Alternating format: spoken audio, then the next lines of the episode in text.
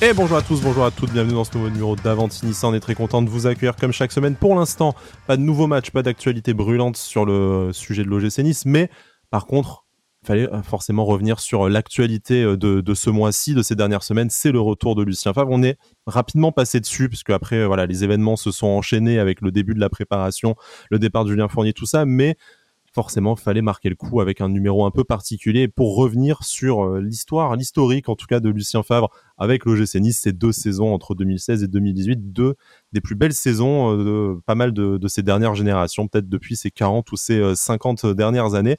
Donc avec moi pour parler de tout ça, j'ai convoqué deux spécialistes, l'un de l'histoire du gym, l'un de la tactique et du jeu. On va accueillir tout d'abord Ben. Salut Ben, comment tu vas? Salut Sky, écoute, super, hein. Lucien Favre est de retour, on est à quelques semaines de la reprise hâte euh, maintenant que ça démarre. Le mois de juillet est très long. Donc écoute, euh, une petite émission pour combler ça, c'est c'est la meilleure des choses possibles. Voilà, et puis pour se rappeler d'excellents souvenirs euh, accessoirement, Ben, que vous connaissez bien sur, sur Twitter avec le pseudo Ben, ben Nissard, du coup déjà auteur de, de deux livres. Le premier sur des matchs historiques du gym dont on va forcément reparler, parce qu'il y en a dans, dans, son livre, et le dernier sur le parcours en Coupe de France. C'est bien ça, Ben?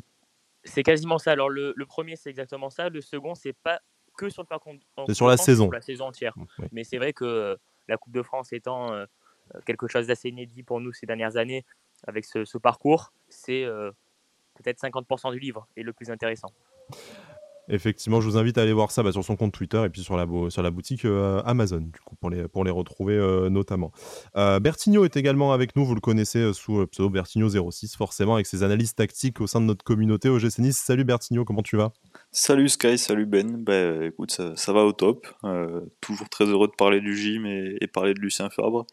Ça va faire du bien de, parler un petit peu tactique, un petit peu jeu et de ce qu'on a vu de ce premier match amical contre, contre cette équipe euh, du Cercle de Bruges, ouais, effectivement. donc, euh, ouais, Cercle de Bruges, excuse-moi.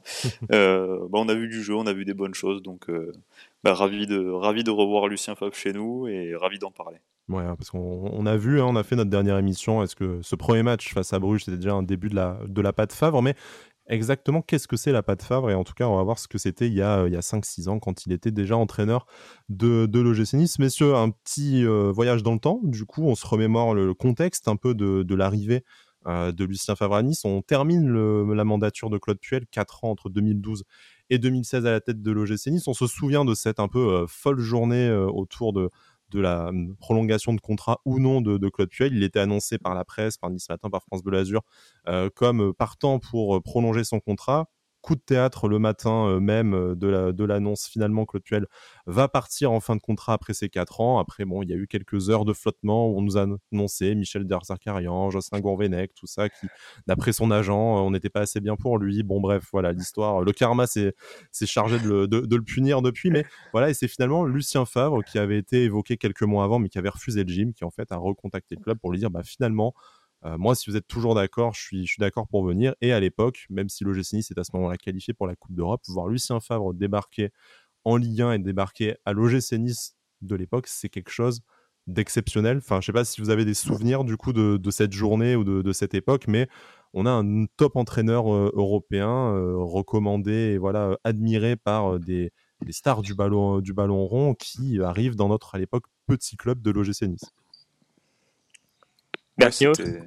Ouais, Bah vraiment, c'était euh, c'était un, beau souvenir. Moi, personnellement, je me, je me souviens de l'annonce euh, de l'OGC Nice, euh, donc de, de, signer Lucien Favre, et c'était vraiment un engouement général dans la communauté.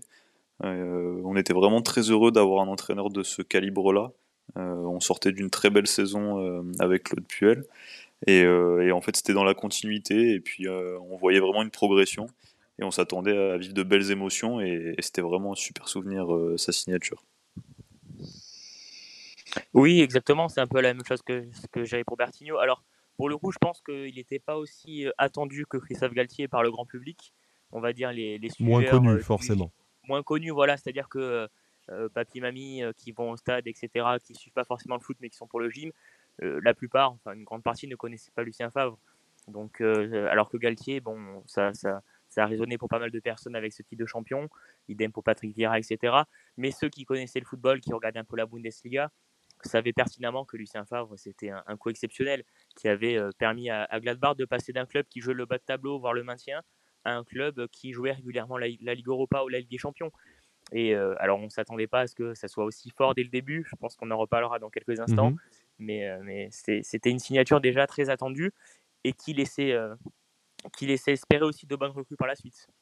Bon, franchement, un, coup de maître hein, à l'époque, notamment de, Julien Fournier et de, Jean-Pierre River qui étaient allés à la, négociation avec, euh, avec lui. Hein. J'ai plus exactement l'emplacement, mais Julien Fournier était parti négocier avec lui à, à, 6 heures de route en plein milieu d'un endroit paumé euh, dans, la Suisse pour être sûr que vraiment il n'y ait aucun journaliste qui puisse euh, saisir ces, ces échanges-là. Il a fait deux, trois allers-retours comme ça pour rencontrer Lucien Favre et finir par le convaincre. On sait, et on l'a vu d'ailleurs là au, au, printemps, que Lucien Favre peut aussi changer d'avis très très rapidement. Il devait retourner à Gladbach son ancien club, comme tu le disais, euh, Ben, mais finalement, il a préféré l'OGC Nice au, tout dernier moment, là, au mois de mai, au mois de, juin de 2022. Mais voilà, il y, a cette arrivée qui arrive après une, très très bonne saison, donc ça valide un peu le, projet OGC Nice que Claude Puel a pu euh, mettre en place et a pu euh, ben, voilà, transformer notre club qui jouait le maintien en un club qui se qualifiait pour la, pour la, pour la Coupe d'Europe. Mais malgré tout, tu parlais voilà, de, de, bonnes recrues qui étaient attendues, c'est aussi parce que il y a eu des départs et pas des moindres au terme du mandat de, Claude Puel. On pense forcément à Atem Ben Arfa qui avait porté l'équipe lors de la saison 2015-2016. Il y a aussi Valère Germain par exemple qui était, était prêté sans, sans option d'achat et que nous n'avons pas réussi à garder à l'OGC Nice à ce, à ce moment-là. Donc on repartait quand même d'une certaine page certaine page blanche. C'est vrai qu'on avait confiance à ce moment-là avec la Coupe d'Europe et l'arrivée de Lucien Favre, mais en fait, tu repartais avec ben, des éléments très importants qui étaient, qui étaient manquants. Il fallait aussi aller chercher un défenseur central et on, sait qui est arrivé à la, grâce à Lucien Favre après. Mais tu, en fait, tu te lances un peu dans, l'inconnu lors de ce mercato, à part que tu es un top entraîneur. Puis en plus, tu, perds, tu, cites évidemment Germain Benarfa, tu perds aussi Jérémy Pied qui avait été un, un super latéral la saison précédente, tu perds Nick Sulte de mémoire, euh, tu perds Wallison qui était euh, dans la. Dans, dans, c'est moins une grosse perte, effectivement. Voilà, moins une grosse perte. Là, pour le coup, Wallison, c'est pas non plus un, super joueur. Tu perds Nampalis Mendy qui part à Leicester, qui était aussi un super milieu de terrain. Et euh, le mercato a mis un peu de temps à démarrer. La première recrue, c'est Walter, je crois, Walter Benitez. Mmh Et tu signes Arnaud Souquet, Willan Cyprien, Arnaud Luzamba, Alain Sajas Donis. Enfin, des joueurs qui, pour beaucoup, sont méconnus. Cyprien avait un petit peu joué en Ligue 1, mais, mais c'est tout. C'était peut-être le joueur le plus iconique à ce moment-là. Mais c'est vrai qu'au début du mois de juillet, euh, voire jusqu'au début du championnat, parce que on va en reparler, mais la première composition d'équipe, euh, ça laissait ça laissait pas du tout présager une équipe qui allait jouer le, le, podium en fin de saison quoi. On peut Avec aussi... Barre attaquant droit, un jeune de 16 ans ou 18 ans en défense centrale et tout un tas d'exemples comme ça. Voilà, le mercato a mis un peu de temps à démarrer. On peut citer d'Albert aussi, hein, qui était euh, très peu connu euh, du, du, grand public. Tu vas chercher vraiment pour pas grand-chose au Vitoria Guimarães. Et, voilà, c'est un peu l'époque encore des, bons coups de, de Bon, à l'époque où le marché aussi permettait de le, de le faire. Quelques années avant, tu avais eu Mika Seri aussi, euh, notamment, et des joueurs comme ça que tu arrivais à dégoter pour quelques millions d'euros seulement. c'est un peu terminé cette époque, ce qui rend la tâche de, notre futur directeur sportif un peu plus compliquée. Mais voilà, en fait, tu, tu fais venir des joueurs sans que vraiment qu'il y ait un coup d'éclat euh, marketing jusqu'au mois d'août et on va, on va y venir juste, euh, juste après notamment avec, euh, avec Bertigno. Mais en fait quand, quand Lucien Favre arrive on sait que et ça c'est plutôt pour le volet tactique on sait aussi qu'on va être dans la continuité d'une identité de jeu que Claude Puel a essayé de mettre en place les quatre années précédentes avec un gym vraiment dans la possession de balles et même s'ils ont des différences l'un et l'autre un gym qui a quand même des velléités offensives et de proposer du spectacle à ses supporters oui, clairement, c'était. Bah, comme disait Ben, le, mercato, il a, commencé très doucement, avec beaucoup de, jeunes à, fort potentiel. Et puis, euh, et puis ensuite, bon, euh, il y, a, y, a, vraiment les, les, coups d'éclat euh, Dante, Balotelli, Belanda. C'est vraiment ce qui a permis à notre effectif à l'époque de passer un cap, je pense. Et ça a été très important. En plus, c'était des leaders sur le terrain, des leaders techniques et même dans le vestiaire. Et, comme tu disais, ouais, il y, a une continuité dans le jeu euh, entre ce que demandait Claude Puel et ce que pouvait apporter Lucien Favre. On était vraiment sur un jeu de possession, euh, récupération rapide, un, jeu de passe courte, euh, beaucoup de mouvements. Et Lucien Favre, il a, permis de continuer ça avec des joueurs de meilleure qualité dans l'ensemble, même si on avait perdu Ben Arfa. quand tu gagnes Belanda, quand tu gagnes Balotelli, c'est quand même des très grands joueurs, Dante aussi. Donc ça a permis de, bah, continuer comme ça euh, à progresser avec cet effectif, et puis aussi en donnant euh, la chance à des jeunes comme William Cyprien, comme Malansar, qui ont euh, tout explosé sur les six premiers mois notamment. Donc très très intéressant ce choix du gym pour la continuité du projet et, et la progression de l'équipe. Alors, Malansar, parlons-en, hein, parce que Ben en parlait, tu, tu en parles à, à, l'instant, c'est vraiment un peu le symbole de cette, de cette génération-là. Il commence aussi ben, voilà, en, en, professionnel de la meilleure des façons, mais peut-être dans le pire contexte possible aussi. Hein. Il y a ce début de saison mmh. avec le premier match euh, suite aux, attentats du, 14 euh, juillet notamment. On se souvient de, de l'Alliance Riviera face à, face à Rennes, toute, euh, toute parée de, de blanc. Mmh. ce match qui bascule en, toute fin de rencontre sur un but justement de, de Malansar pour sa première titularisation. Bon, anecdotique face à l'enjeu notamment émotionnel et de, communion de toute, toute notre ville, mais un match que tu, que tu ne dois jamais gagner. Hein. Moi, le souvenir que j'en ai en tout cas, c'est ah Rennes touche du bois, je ne sais pas combien, combien fois, toi tu gagnes à la fin, c'est un euh, voilà, c'est un, un, braquage absolu, mais euh, voilà, comme un symbole, c'est le jeune qui débute, qui est formé à Nice euh, pour ce match hommage qui ramène les trois points et qui lance en fait une saison qui après sera historique sans qu'on le sache encore. Mais oui, c'est ça. C'est, je pense que ce, ce, drame qui a été horrible pour la ville de Nice a mine de rien fédéré un groupe et derrière une, une, une cause, voilà, une cause particulière. On rappelle aussi que quelques semaines plus tôt, donc entre l'attentat et, et le match face à Rennes le 14 août. Euh, il y a eu un match face à Toulouse euh, à Chalarman où déjà on avait pu un peu rendre hommage euh, aux victimes des attentats dans un match avec beaucoup d'émotions. Et c'est vrai que voilà, ce, stade face à Rennes rempli, 35 000 personnes, quasiment, hein, mais avec tout le monde qui était en blanc, euh, Cardinal qui était au bord des larmes quand il lance sur le terrain, tout, tout ce symbole-là, cette unité, cette union, voilà, c'était obligé qu'on gagne ce match. D'ailleurs, euh, je crois que Rennes tape le poteau ou le, la barre à la 92e. Mmh. Je me suis rematé le match il y, a, quelques semaines. Comme tu dis, tu dois jamais gagner ce match, mais ça lance, euh, ça lance quelque chose. Voilà. Et d'ailleurs, il me semble que Dante avait eu peur de venir euh, à Nice par rapport aux attentes. Si je dis pas de bêtises, ça, ça rentrait aussi en ligne de compte. Donc voilà, c'était un match particulier. Ouais, c'était beaucoup d'émotions, hein, de, mémoire, énormément d'émotions sur, sur, ce match-là. Et, c'est vrai qu'en fait, j'ai l'impression que c'était un vrai drame forcément et que ça a fédéré vraiment, comme tu disais Ben, un groupe et, que ça nous a porté toute la saison euh, avec ce, supplément d'âme qu'on avait euh, lié à cet événement-là.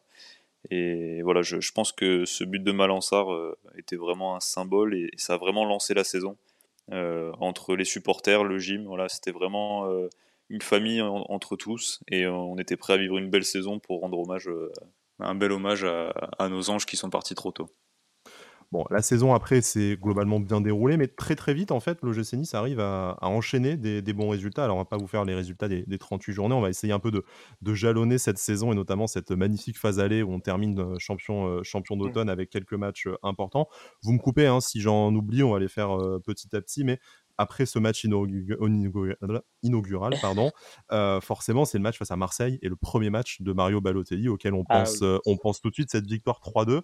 Euh, donc Mario Balotelli arrive comme Younes Belanda le 31 août à 23h30, hein, l'annonce sur Twitter avec les petits drapeaux, l'hystérie collective qui s'en qui s'ensuit, tout ça. On rappelle Mario Balotelli à l'époque, c'est un énorme pari, je crois, si je dis pas de bêtises, vous me corrigerez sinon, mais je crois qu'il reste sur deux buts sur les deux dernières années où il est notamment à Liverpool dans une situation catastrophique. Donc c'est même plus qu'un joueur à, relancer, c'est un joueur qui est quasiment banni du football européen. On sait que voilà Jean-Pierre River évoque l'idée très très tôt avec le regretté Mino Raiola au mercato mmh. et qui dit non non Balotelli c'est pas pour Nice. bon il propose d'autres joueurs. Non non mais on va attendre Mario et en fait ça se décide vraiment à toute fin du mois euh, du mois d'août parce que en fait dans la dernière semaine du mois il se rend compte que ben, il n'a pas forcément d'autres opportunités euh, que le petit OGC Nice à, à l'époque donc c'est un mariage un peu on va dire euh, de, de, raison pour lui. Donc il arrive très rapidement aussi à, prendre le cœur des supporters avec cette, cette, annonce sur Instagram je crois où il dit c'est Garibaldi qui m'envoie. Donc quelle meilleure façon d'arriver d'arriver à Nice pour, pour Super Mario. Mais surtout en fait il y a cette rencontre face à face à Marseille. Donc on va pas vous répéter l'enjeu que ça, un, un match face à l'Olympique de Marseille pour les supporters niçois, mais en fait, c'est un scénario qui se déroule mais immédiatement euh, de façon euh, parfaite, notamment pour Mario Balotelli. Ah, c'est rocambolesque. Hein. Mais d'ailleurs, on, oublie aussi souvent que Dante avait signé quelques jours plus tôt, c'était déjà l'effervescence. Belanda, Balotelli, je crois que c'est minuit 1 que, que c'est annoncé sur les réseaux sociaux. Et comme tu dis, voilà la petite annonce, ma mandato Garibaldi. Euh, on connaît l'amour que les Niçois à, à Garibaldi. En plus, euh, les Italiens qui ont joué à Nice, pour beaucoup n'ont pas réussi. Je crois que le dernier à avoir joué euh, à Nice qui, était italien, c'était Marco Simone. Bon, c'était pas un, un très très bon souvenir, effectivement. c'était pas un franc succès. Mais voilà, Garibaldi, c'était une star. C'est un, un, type qui, voilà, qui a, tout connu, qui a tout gagné, ou presque. Euh, passeur décisif sur le but euh, mythique d'Aguero euh, avec Manchester City. Enfin, c'est un grand joueur. Et ce match face à l'OM, stade plein, c'était l'occasion, je crois, de monter à la troisième place. Et puis très vite, il marque. Et puis il y a le, scénario absolument exceptionnel avec l'OM qui passe devant, etc. Puis ce, renversement. C'est même pas Balotelli qui met le but vainqueur, c'est Willan Cyprien. Mais quel match, quel match, c'était exceptionnel. L'atmosphère dans la Lance Riviera, peut-être la plus belle de ces dernières années par rapport à l'enjeu, par rapport à l'ambiance. On rappelle aussi que Bafé Gomis marque son pénalty devant la, la Populaire Sud et, et, se jette en faisant la panthère. Mmh. Voilà, euh, ça, ça, ça, a beaucoup énervé la Populaire Sud et tous ceux qui étaient au stade. Finalement, voilà, le karma s'est chargé de, de Bafé Gomis. mais, mais voilà, Balotelli qui, qui lance au mieux son aventure niçoise et qui a encore continué. Bon, je pense qu'on en parlera encore, mais c'était c'était que le Un peu le, un peu le fil rouge de façon Mario Balotelli de ces deux, de ces deux saisons avec euh, Lucien Favre. Lucien Favre qui n'était pas forcément partant à la base pour, euh, pour Mario Balotelli. Au final, il s'y est fait également. Et c'est peut-être un des rares entraîneurs qui peut avoir, euh, qui peut se targuer d'avoir géré Mario Balotelli pendant deux saisons et d'en avoir tiré ben, deux de ses meilleures saisons, effectivement de, ces, de ces dernières années, en tout cas notamment depuis son départ, son départ d'Italie. pour rester un peu quelques instants sur ce match face à, face à Marseille, parce que forcément c'est un match culte. Euh, Mario Balotelli qui marque son penalty sur son premier ballon, quasiment, euh, il, me semble, se doubler. Il met autant de buts euh, dans ce match que lors des deux années précédentes. Mais c'est là aussi qu'on commence un peu à voir apparaître ce que, parce que forcément, bah, Mercato terminé, et du coup, Belanda et Balotelli qui sont arrivés. C'est là qu'on commence à voir apparaître ce que va être l'équipe de Lucien Favre tout au long de la, de la saison, Bertigno. Ouais, et une équipe qui, qui se montre de plus en plus séduisante. Euh, notamment ce, match face à Marseille où on voit vraiment euh, les Niçois poser des problèmes aux Marseillais dans le jeu. Et euh, bah donc au niveau de l'équipe, on, voit un, système plutôt orienté en 3-5-2 ou 3-4-3 selon l'adaptation. Mais voilà, une base à 3 avec Dante en meneur et Paul Bass et Malansar à ses côtés. Donc le jeune Malansar, 17 ans, qui, a tout de suite des responsabilités importantes dans cette équipe. Et puis un milieu de terrain qui, va nous faire rêver avec euh, Cosiello, Seri, Cyprien. Euh, C'était tout simplement merveilleux ce qu'on a pu voir. Beaucoup de, beaucoup de mouvements, de, de passes courtes. Euh, C'était vraiment très fluide. Et puis sur les côtés, on avait aussi deux latéraux, plutôt on pourrait dire des pistons aujourd'hui, qui étaient Ricardo Pereira et D'Albert.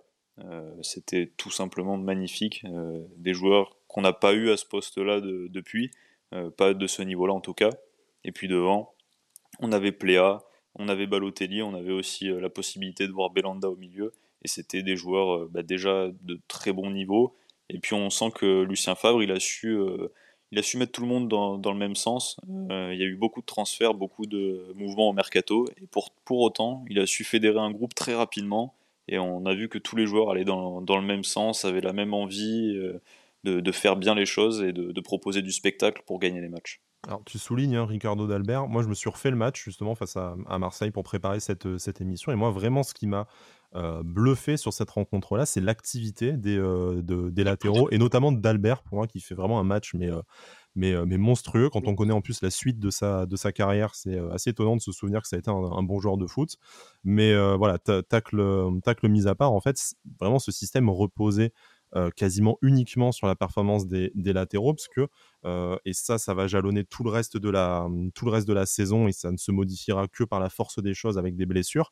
Mais en fait, on joue sans véritable joueur de, couloir, notamment devant, euh, où en fait, pendant toute la saison, tu as Belanda, Cyprien et, et Esric, globalement, qui se partagent un peu ces, côtés parce que les, latéraux ont un tel volume de jeu, une telle activité, une telle qualité de centre qu'en réalité, tu n'as pas besoin de mettre quelqu'un devant eux. Et ça sert aussi à créer un peu du surnombre au milieu de terrain en, pouvant, voilà, tu as ces deux meneurs de jeu, on va dire, excentrés, que ce soit voilà, Belanda, Cyprien ou Wesley, qui rentrent, en plus d'un Mika Seri, d'un Vincent Cosillo, tout ça qui est déjà dans, dans l'axe du jeu pour créer le surnombre. Et c'est ça, en fait, qui rend un peu l'équipe de Lucien Favre irrésistible et maîtresse du ballon. C'est qu'en fait, à, aucun moment, tu n'arrives à déborder ce, bloc équipe, en plus de la rapidité des transmissions. Ouais, c'était, c'était vraiment euh, le, plan de jeu de, Lucien Favre, hein, de, d'avoir une certaine densité dans, dans l'axe, avec beaucoup de bah, plutôt des milieux offensifs que des ailiers. Et donc c'était un, système très technique, beaucoup de joueurs techniques pour jouer entre les lignes, jouer entre les espaces. Et derrière, tu avais donc les, latéraux qui amenaient le, soutien offensif. Et puis devant, quand tu avais la qualité d'un Pléa ou d'un Balotelli, c'était quand même euh, assez impressionnant. Hein. Je me souviens que Balotelli, chaque ballon dans la surface, c'était euh, frappe cadrée au minimum. Donc euh, voilà, tout, tout, reposait sur ce système-là et ça a fait bah, beaucoup, de, beaucoup de bien à l'OGC Nice et ça a fait ses preuves en Ligue 1. Ben, ensuite, il y a la Coupe d'Europe qui arrive très très très vite. Hein. La, la, première, on va dire, vraie qualification, parce qu'on va, on a passé rapidement après sur le, le barrage de Limassol en, en, en, 2013, oublions effectivement, mais voilà, une vraie qualification directement, euh, directement en poule. Euh, L'Europa League que l'OGC Nice du coup euh, découvrait, premier vrai parcours depuis, depuis 25 ans en Coupe, en coupe d'Europe, enfin depuis une vingtaine d'années plus exactement, mais. Un groupe assez relevé et déjà un, premier match énorme puisqu'on reçoit euh, voilà on reçoit Schalke Nulfir tout de suite. Bon défaite à défaite à la maison mais euh, c'est un peu un paradoxe qu'il y a eu pendant toute cette phase euh, aller une équipe qui était intouchable en, en, Ligue 1 hein, une défaite je crois hein, sur la sur la sur la phase aller à Caen ouais à Caen avec un but de, Santini, il me semble d'ailleurs. Hein, pareil, ça a été des joueurs de foot, tout ça. Euh, mais euh, par contre, en Coupe d'Europe, vraiment, on a senti non pas un déficit de qualité nécessairement, mais euh, notamment un gros déficit d'expérience, parce qu'on se souvient et on décortiquera, décortiquera peut-être certains, certains matchs, mais il y a toujours eu des, des phases en fait où l'OGC Nice était en mesure de rivaliser avec son adversaire et d'autres où on a senti qu'en fait à l'expérience ou à l'accélération bah, le scénario du match a, tourné dans le mauvais sens. C'est notamment le cas du match face à Krasnodar qu'on perd 5 à 2 alors qu'on s'accroche, on, tient, euh, on revient au score jusqu'à jusqu'aux 10 dernières minutes. Notamment, il y a 3-2, je crois, à 5 minutes de la, fin de la rencontre. Mais euh, voilà, c'est un peu. Est-ce que c'était euh, l'inexpérience de ce, groupe qui, déjà, pour beaucoup, découvrait la Ligue 1 et en plus, découvrir la Coupe d'Europe, c'était peut-être trop ou est-ce que c'était l'effectif selon, selon toi, Ben, et ben Bertigno aussi, forcément, qui était peut-être trop court pour arriver à gérer les, les deux, compétitions il y a un peu de tout, je pense. Euh, déjà, comme tu dis, le, fait qu'on manquait d'expérience, clairement, je veux dire, l'équipe, euh, euh, parmi les 11 titulaires principaux, il n'y a que Belanda et Balotelli qui avaient connu la Coupe d'Europe à un très bon niveau. Pereira a dû jouer peut-être quelques matchs avec le FC Porto, mais, sans plus. Dante, évidemment, j'oublie, mais pour le reste, voilà, la, Coupe d'Europe, il ne la connaissait pas. puis, puis quand on joue ces adversaires-là dans des, dans des grands stades, c'est pas évident, il y a la pression à gérer. Et aussi, le, je pense que le, parcours en championnat faisait qu'on ne pouvait pas se concentrer sur la Coupe d'Europe. Voilà, tu es, premier, deuxième, troisième, dans cette zone-là. Euh, l'effectif n'est pas assez complet derrière. Voilà, à part euh, Rémi Walter euh, ou Mathieu Bonnemer au milieu de terrain. derrière, il n'y a pas grand monde non plus. le Bian était blessé devant. Donis, on le découvrait un petit peu. En défense centrale, à part Base, Dante et Sar, il avait pas grand monde. Voilà, le marchand était encore blessé c'est, ça me paraissait très compliqué, très compliqué de pouvoir jouer des compétitions. Je pense que c'est quelque chose qu'on a bien fait, se concentrer sur la Ligue 1. D'ailleurs, le dernier match qu'on fait en, Coupe d'Europe, c'est face à Krasnodar à domicile où on, aligne une équipe, euh, une équipe B voire C hein, avec Hicham Mahou, Maxime Marchand qui revenu de, de blessure, euh, Julien Vercotteren qui était, qui était remplaçant. Euh, je crois que même Johan Cardinal n'était pas dans les buts. Enfin, c'est pour dire que voilà, on a un petit peu délaissé cette Coupe d'Europe là, et c'est limite quelque chose qu'on a oublié et même quand on l'a joué, finalement, la saison prochaine, la saison d'après, on en reparlera plus tard. Au final, on, a quand même, euh, on est quand même passé à côté, puisqu'on s'est éliminé en 16e de finale face au Lokomotiv Moscou de mémoire. Mhm. On est en, menant 2-0 à l'Alliance Riviera, on perd 3-2. Et puis bon, on en parlera effectivement, un scénario assez, euh, assez terrible. Mais bon, effectivement, l'équipe B pour terminer face à Krasnodar, un match où on était déjà éliminé, avec un but sur penalty d'Alexis Bossetti. Du coup, hein, voilà, C'est vrai, exact. Euh, qui était encore là à l'époque où, où Lucien Favre est arrivé. C'était le moment où ils se sont où ils se sont croisés. Bertigno, est-ce que, euh, voilà, est-ce que tu as quelque chose à ajouter, notamment sur le parcours européen? Parce que bah, voilà, il y, a cette double confrontation en fait face à, face à Salzbourg où on pense avoir fait le plus dur en s'imposant là-bas sur un but d'Alassane Plea, mais qui a voilà, ce, retour à la maison, on se fait euh, battre sur un doublé de, de Wang qui nous condamne en gros euh, voilà, à ne, pas pouvoir passer sur la suite. Mais vraiment, voilà, ça s'est joué à peut-être pas, peut pas grand-chose. Deux victoires au final, il y a eu des parcours européens depuis où on a fait moins bien. Oui, bah, je pense qu'on est tombé dans un groupe très relevé de toute, façon, euh, avec des équipes qui avaient déjà de l'expérience euh, en Coupe d'Europe. Donc euh, je pense que c'est ce qui nous a manqué. On, s'est beaucoup focalisé sur la Ligue 1. Je pense que c'était l'objectif principal du club. Et derrière la Coupe d'Europe, on, s'en est servi comme, comme apprentissage dans la continuité du projet. Et, je pense que voilà, on manquait un petit peu d'expérience parce que c'est des matchs qui ont un contexte particulier face à des joueurs aussi qui, qui ont beaucoup plus d'expérience et, et, de, de référence à ce niveau-là. Donc nous on avait un effectif aussi assez jeune euh, et il fallait quand même faire tourner euh, en, lien avec la Ligue 1. Donc je, je pense que c'était beaucoup d'apprentissage et c'était euh, important, même si on n'a pas réussi à sortir de, de ces poules, c'était quand même important de, bah de, de, participer à, ces matchs européens pour l'ensemble de l'effectif et des joueurs et pour la continuité du projet. Ce qui n'empêche pas, voilà, comme je le disais, que la phase allée se, se, déroule très bien. Focus sur le championnat. Juste cette petite défaite à, à Caen, l'OGC Nice qui termine euh, du coup, euh, enfin pas invaincu, mais premier. Euh, très mmh largement champion, champion d'automne, avec des matchs références. bon, on va forcément parler du 4-0 face à Monaco, hein, qui arrive rapidement, voilà, parce que c'est le match fin septembre, le match de championnat suivant après Marseille à, la, à, domicile. Bon, bah, du coup, à l'époque, c'était une habitude, hein, parce que l'année suivante, on, dans une saison très différente, on gagne quand même 4-0 également face à, face à Monaco. Mais c'est peut-être ce match-là où on commence à sentir que euh, il se passe quelque chose en fait avec cette, euh, avec cette équipe et qu'elle peut vraiment, euh, si elle n'a pas à craindre ni Marseille ni Monaco, nos deux principaux rivaux, en fait, qu'est-ce qu'il y qu'est-ce qu'il y a à craindre et où est-ce que, est-ce qu'on peut s'arrêter? Mais c'est exactement ça. D'ailleurs, Monaco était sur 5 victoires de rang. Ils avaient gagné face à Tottenham, face à Paris, face à Lille, face à Rennes en, en mettant 3-0. Nous, on sortait d'un match nul à Montpellier, arraché en fin de match avec un, but de Inès Belanda. Donc, euh, on n'était pas non plus favori pour ce match. Et d'ailleurs, le vainqueur de ce match prendrait la tête de la Ligue 1. Euh, nice n'a jamais été premier euh, du championnat depuis janvier 2003. Ça faisait quand même un bail. Et puis, il vous connaissez ce match, d'ailleurs, c'est en semaine. Donc, pas une affluence seule. On est à peu près 21 000 dans le stade. Ce qui est vraiment pas, énorme hein, pour une telle affiche. un match à 21h, etc. Bon, c'est c'est un grand match quand même malgré tout. Et puis il y a ce doublé de Balotelli. Pléa qui rate ce penalty à 3-0. La populaire sud, vous savez ce qu'ils chantent. Hein. Je pense que la plupart des gens. Pléa, Pléa, effectivement. Mais ah, il y a aussi On s'en fiche. Bon, de façon un peu plus vulgaire, disons. avec, euh, avec ce centre. Et puis Pléa qui reprend, qui va se jeter sur les supporters. C'est tout un symbole de cette union sacrée qui était en train de, de se mettre en place. Et puis voilà, 4-0, on prend la tête du championnat. Championnat qu'on ne, tête du championnat qu'on ne perdra pas euh, euh, je crois, jusqu'à la 21e journée. Enfin voilà, c'était le début de quelque chose. De toute façon, on l'a senti dans le stade, on le savait.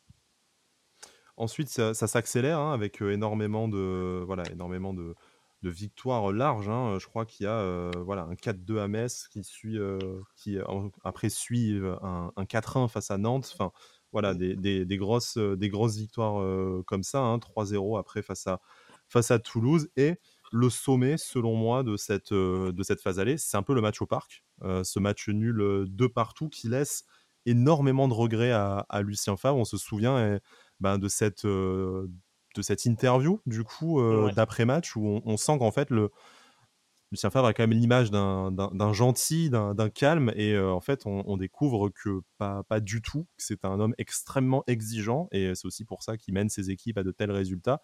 Mais là, voilà, le, vernis de, Lucien Favre se, craque un peu, parce que bah, de partout au parc, on aurait tous signé avant le match. Mais ce scénario-là, on mène deux buts à zéro. Euh, on se fait cueillir au retour des vestiaires parce que bah, Dalbert, qui a une douleur à l'épaule, euh, décide de rester, de pas de pas informer le staff et au final perd un duel à l'épaule qui mène euh, au premier but au premier but parisien. Donc voilà, on, se sent en fait dire on est capable de regarder le grand Paris Saint-Germain dans les yeux. On, on, était même meilleur à quelque chose près, d'être un peu d'expérience ou un peu de coaching. On aurait pu les battre au parc au final, est-ce que voilà, c'est pas c'est pas le match peut-être le plus euh, le plus abouti ou le match sur lequel on, a senti que l'OGC Nice en fait allait être difficile voire impossible à aller chercher cette saison-là? c'était cette, cette première partie de saison, c'est vraiment Nice qui est monté en puissance et, euh, et ça c'est grâce à Lucien Favre parce qu'il a il a insufflé, une, envie de, gagner, une envie de faire toujours mieux. Euh, on, a vu les matchs, il y a eu des énormes scores. Euh, il s'est pas contenté de, garder les scores quand il menait 1-0 ou 2-1. Donc euh, il y a une mentalité qui, a été mise en place et, les joueurs se, sont plongés dedans. Et donc ce, ce match contre Paris, ouais, c'est un petit peu l'apogée. On va jouer le Grand Paris Saint-Germain, toutes ces stars au Parc des Princes. Euh, l'ensemble des observateurs de la Ligue 1 sont unanimes pour dire que, bah, que Nice est la surprise de, cette année-là. Et, et puis nous, en tant que supporters, on, se dit que c'est un match où on n'a rien à perdre. c'est le match clé, faut tout donner, et puis on, verra ce que ça donne. Et puis voilà, on mène 2-0, donc c'était assez inespéré. Après, on, se fait remonter au score, mais globalement, ce match, il était vraiment de très bonne qualité. on a pu regarder le PSG les yeux dans les yeux. Et à partir de ce moment-là, personnellement, je, me suis dit que voilà, euh, l'OGC allait compter dans la course euh, pour le podium, que ça allait être comme ça toute la saison et qu'on allait vivre une grande saison. Et, je pense que la suite euh, l'a confirmé. Et c'est dans les semaines qui suivent, après, autour de cette journée-là, qu'on commence aussi petit à petit à voir associer Balotelli et, et, Pléa, parce qu'on n'en a pas trop parlé. L'un des principaux aussi euh, point d'intérêt de, Lucien Favre, c'est vraiment de multiplier les différents systèmes tactiques avec lui, euh, pas de 4-4-2 figé pendant toute la saison, hein, euh, pour, ne, citer personne. mais voilà, on a commencé, comme tu le disais tout à l'heure, Bertigno, la, saison en, 3-5-2 ou en 3-4-3 en fonction de, l'animation et de, qui portait le, ballon. Mais petit à petit, bah, on va commencer peut-être aussi à, avoir voir différents systèmes apparaître, notamment au, début de la phase retour, que ce soit du 4-2-3-1 ou du, 4-3-3 assez, assez offensif en plus, en plus de ça. Donc vraiment, Lucien Favre qui se permet le luxe de changer une équipe qui gagne et qui l'a, qui l'a conduit à la, première place de la, de la Ligue 1. alors certes à la faveur aussi de blessures, on le verra notamment avec une fin de, une fin de saison extrêmement compliquée où on termine, il me semble, euh, je crois que le dernier match, on, part à, Lyon à, 15 parce qu'on n'a plus assez de joueurs valides pour faire un groupe euh, en, entier. Mm. Euh, voilà, il y a des petits jalons comme ça dont on reparlera ensuite, mais vraiment, c'est cette variété de systèmes qu'il faut aussi retenir de la première saison, selon moi, de, Lucien Favre. Oui, c'est vrai qu'en fait, c'est un entraîneur qui a, qui a, une grande capacité d'analyse du jeu, de ses adversaires. Euh, je pense qu'il sait très bien cerner les situations, les défauts et les qualités de, chaque équipe. Et voilà, il a su euh, s'adapter et aussi euh, bah, changer son système pour éviter d'être trop prévisible. Et, en plus, il a la disposition des profils très différents dans l'effectif, ce qui lui a permis de, varier ses options, d'appuyer sur des points faibles de l'adversaire. Donc c'était très intéressant et, ça, lui, a donné raison sur le terrain, puisque les résultats ont été là et, et la qualité de jeu aussi. Donc euh, non, c'était, bah, c'est, une chance d'avoir un, entraîneur de ce niveau-là, et je pense qu'ils sont quand même rares aujourd'hui euh, en Ligue 1 surtout à avoir cette capacité d'analyse et cette capacité de d'avoir un groupe concerné euh, dans son ensemble, que ce soit les remplaçants, les titulaires, les jeunes qui, doivent débuter aussi. Donc ouais, c'était c'était vraiment tactiquement, il y avait beaucoup de choses à dire sur, ce qu'il avait mis en place et les différentes options qu'il, a mis en place sur tous ces matchs. Ben, sur la phase aller, est-ce qu'il y a quelque chose selon toi à, rajouter ou est-ce qu'on passe sur une phase retour peut-être un peu plus contrastée, même si euh, l'issue forcément est, très heureuse pour l'OGC Nice? Non, la phase aller pour moi, euh, tout a été abordé euh, assez, assez bien. Il y a ce mercato d'hiver, je pense, qui est complètement raté. Forcément. ça, c'est ma douleur la plus profonde. Hein, avec la finale de Coupe de France perdue, c'est horrible. Hein. Alors, Parlons-en de ce mercato euh, d'hiver, euh, parce qu'en plus, Lucien Favre, on a quand même reparlé lors de sa conférence de presse de présentation euh, cette, cette année, hein, quand il dit un mercato d'hiver, ça peut, ça peut changer beaucoup de choses. À deux joueurs près, on passe du titre aux places européennes. Quand il dit ça aujourd'hui, en, en 2022, il fait forcément référence à ce mercato d'hiver 2017. Alors, qui euh, arrive à l'OGC Nice, c'est Mounir Obadi et Bassem Srarfi, donc deux joueurs qui ont marqué euh, la, conscience collective des supporters de l'OGC Nice, malheureusement, euh, à cause, plus à cause de ça que leur niveau sportif, même si bon, Mounir Obadi, a été, un excellent joueur hein, à, mm. Monaco et à, Lille. donc pour la petite histoire, il y a aussi Mathieu Bonnemer hein, qui s'en ah va pour, pour désaccord avec avec le coach Favre, on saura jamais très bien ce qui s'est euh, ce qui s'est dit puisque au final, euh, bah, Mathieu Bonnemer citait encore Lucien Favre comme le meilleur entraîneur qu'il a eu ces dernières ces, ces dernières années.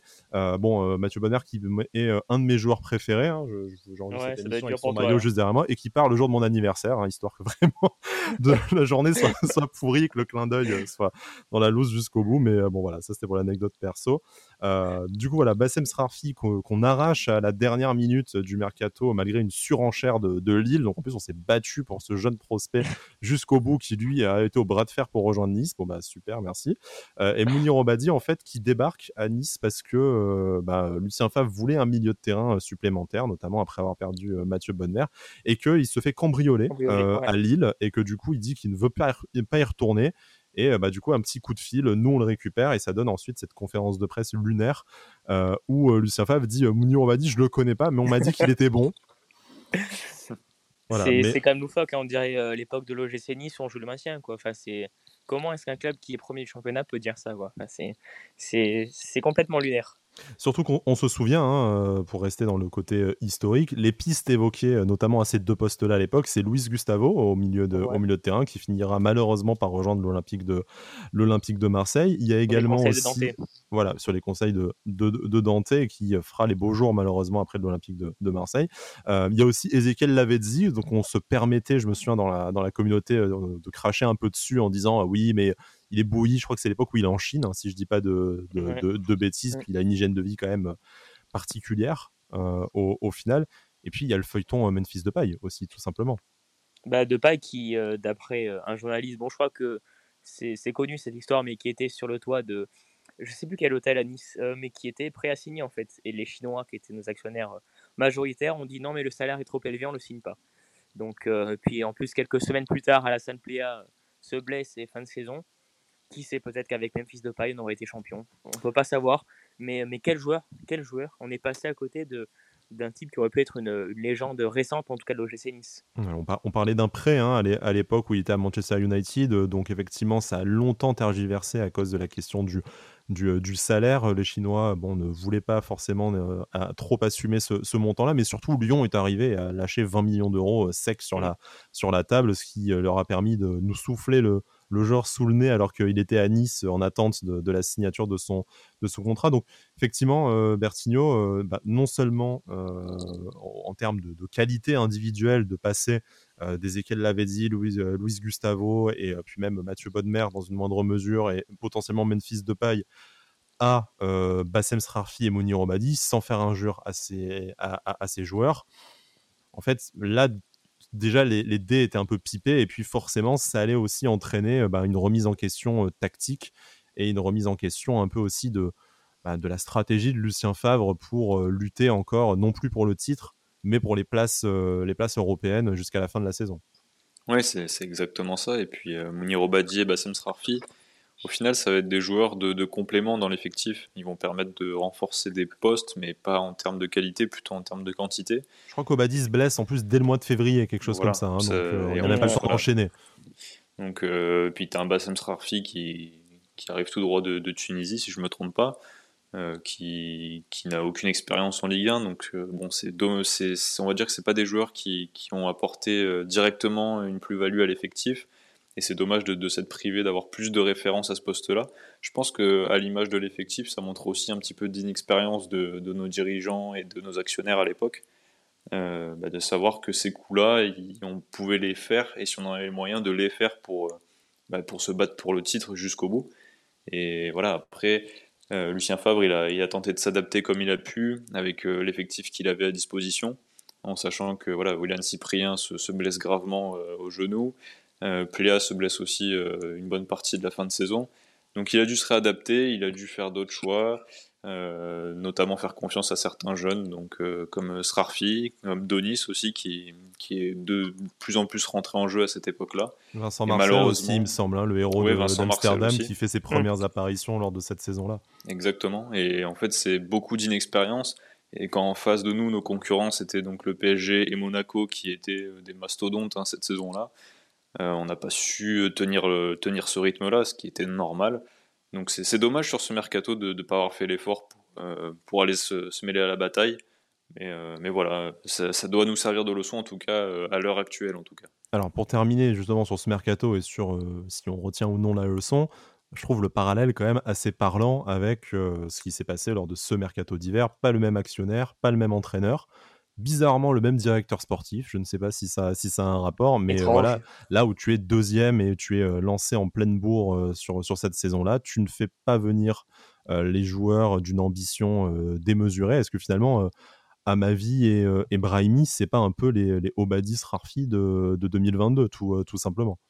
Ouais, mais en plus, euh, euh, il y avait eu aussi, euh, pardon, Bertigno rapidement, il y avait eu Moussa Ouagé et Riza Durmissi il y a deux ans aussi. Oui, enfin, on effectivement. Des, des ah, juste avant le Covid, les pauvres, ils ont joué 3-4 matchs, mais bon, un sacré. Riza Durmissi a jamais dans la légende du gym, hein, lui aussi quand même, mais, mais bon. Bref, tout ça pour dire. Mais Rome qui avait des crampes au bout de 20 minutes. Oui, effectivement. Il n'avait pas joué depuis 6 mois, le pauvre, mais bon, peut-être qu'il y avait un indice sur pourquoi il n'avait pas, il pas joué, effectivement. Mais du coup, la deuxième partie de saison est forcément moins flamboyante. Alors bon, on on va pas se mentir, on termine à la troisième place, qui est un exploit avec un record de points, record de points pour un troisième, record de points pour une équipe non qualifiée en, Ligue des Champions. Donc vraiment un parcours honorable, surtout qu'on se permet de lâcher plus ou moins les deux dernières euh, rencontres. On va, on va rapidement faire hein, le, un point sur ces, sur ces rencontres-là. On se fait très vite éliminer des coupes, hein, je crois, euh, quasiment. À Lorient, Voilà, à Bordeaux en Coupe de la Ligue, à Lorient en Coupe de, en coupe de France. Je me demande si c'est pas cette année-là qu'on se fait éliminer sur un but, je viens de vérifier, de Jérémy Aliadière. Donc décidément. Euh, voilà, il y, a eu aussi des moments dramatiques hein, dans cette, euh, dans cette saison-là, mais euh, on sait qu'il y a Mika Seri qui part euh, notamment à la Cannes. Il me semble au, mois de, au, mois de janvier, du coup, on perd 4 points avec deux matchs nuls consécutifs face à Metz et face à, face à Bastia. Après, même si on gagne face à Guingamp, pour moi, le tournant de la saison, c'est un avis personnel, vous allez me dire ce que vous en pensez, mais pour moi, le tournant de la saison, c'est cette défaite 3-0 à Monaco, où on s'est dit, en fait, oui, on les a battus 4-0 en début de saison, c'était très bien. Mais là, sur la phase retour, ça sera pas du tout la même blague. On les a peut-être un peu surestimés. eux aussi, je crois que mathématiquement, à l'occasion de ce match, ils revenaient à hauteur de nous, justement. Ils, ont mieux attaqué la, phase retour. Et là, on a senti que tout de suite, on perdait notre première place et que ça allait peut-être compliqué d'aller la rechercher. J'allais te le dire en plus. C'était ouais, clair que ça allait être compliqué parce que de toute façon, on avait déjà, on va dire, une première partie de saison où tout nous réussissait. pour avoir revu les matchs, il y avait une sensation de, facilité, de, tout, tout réussissait à cet effectif.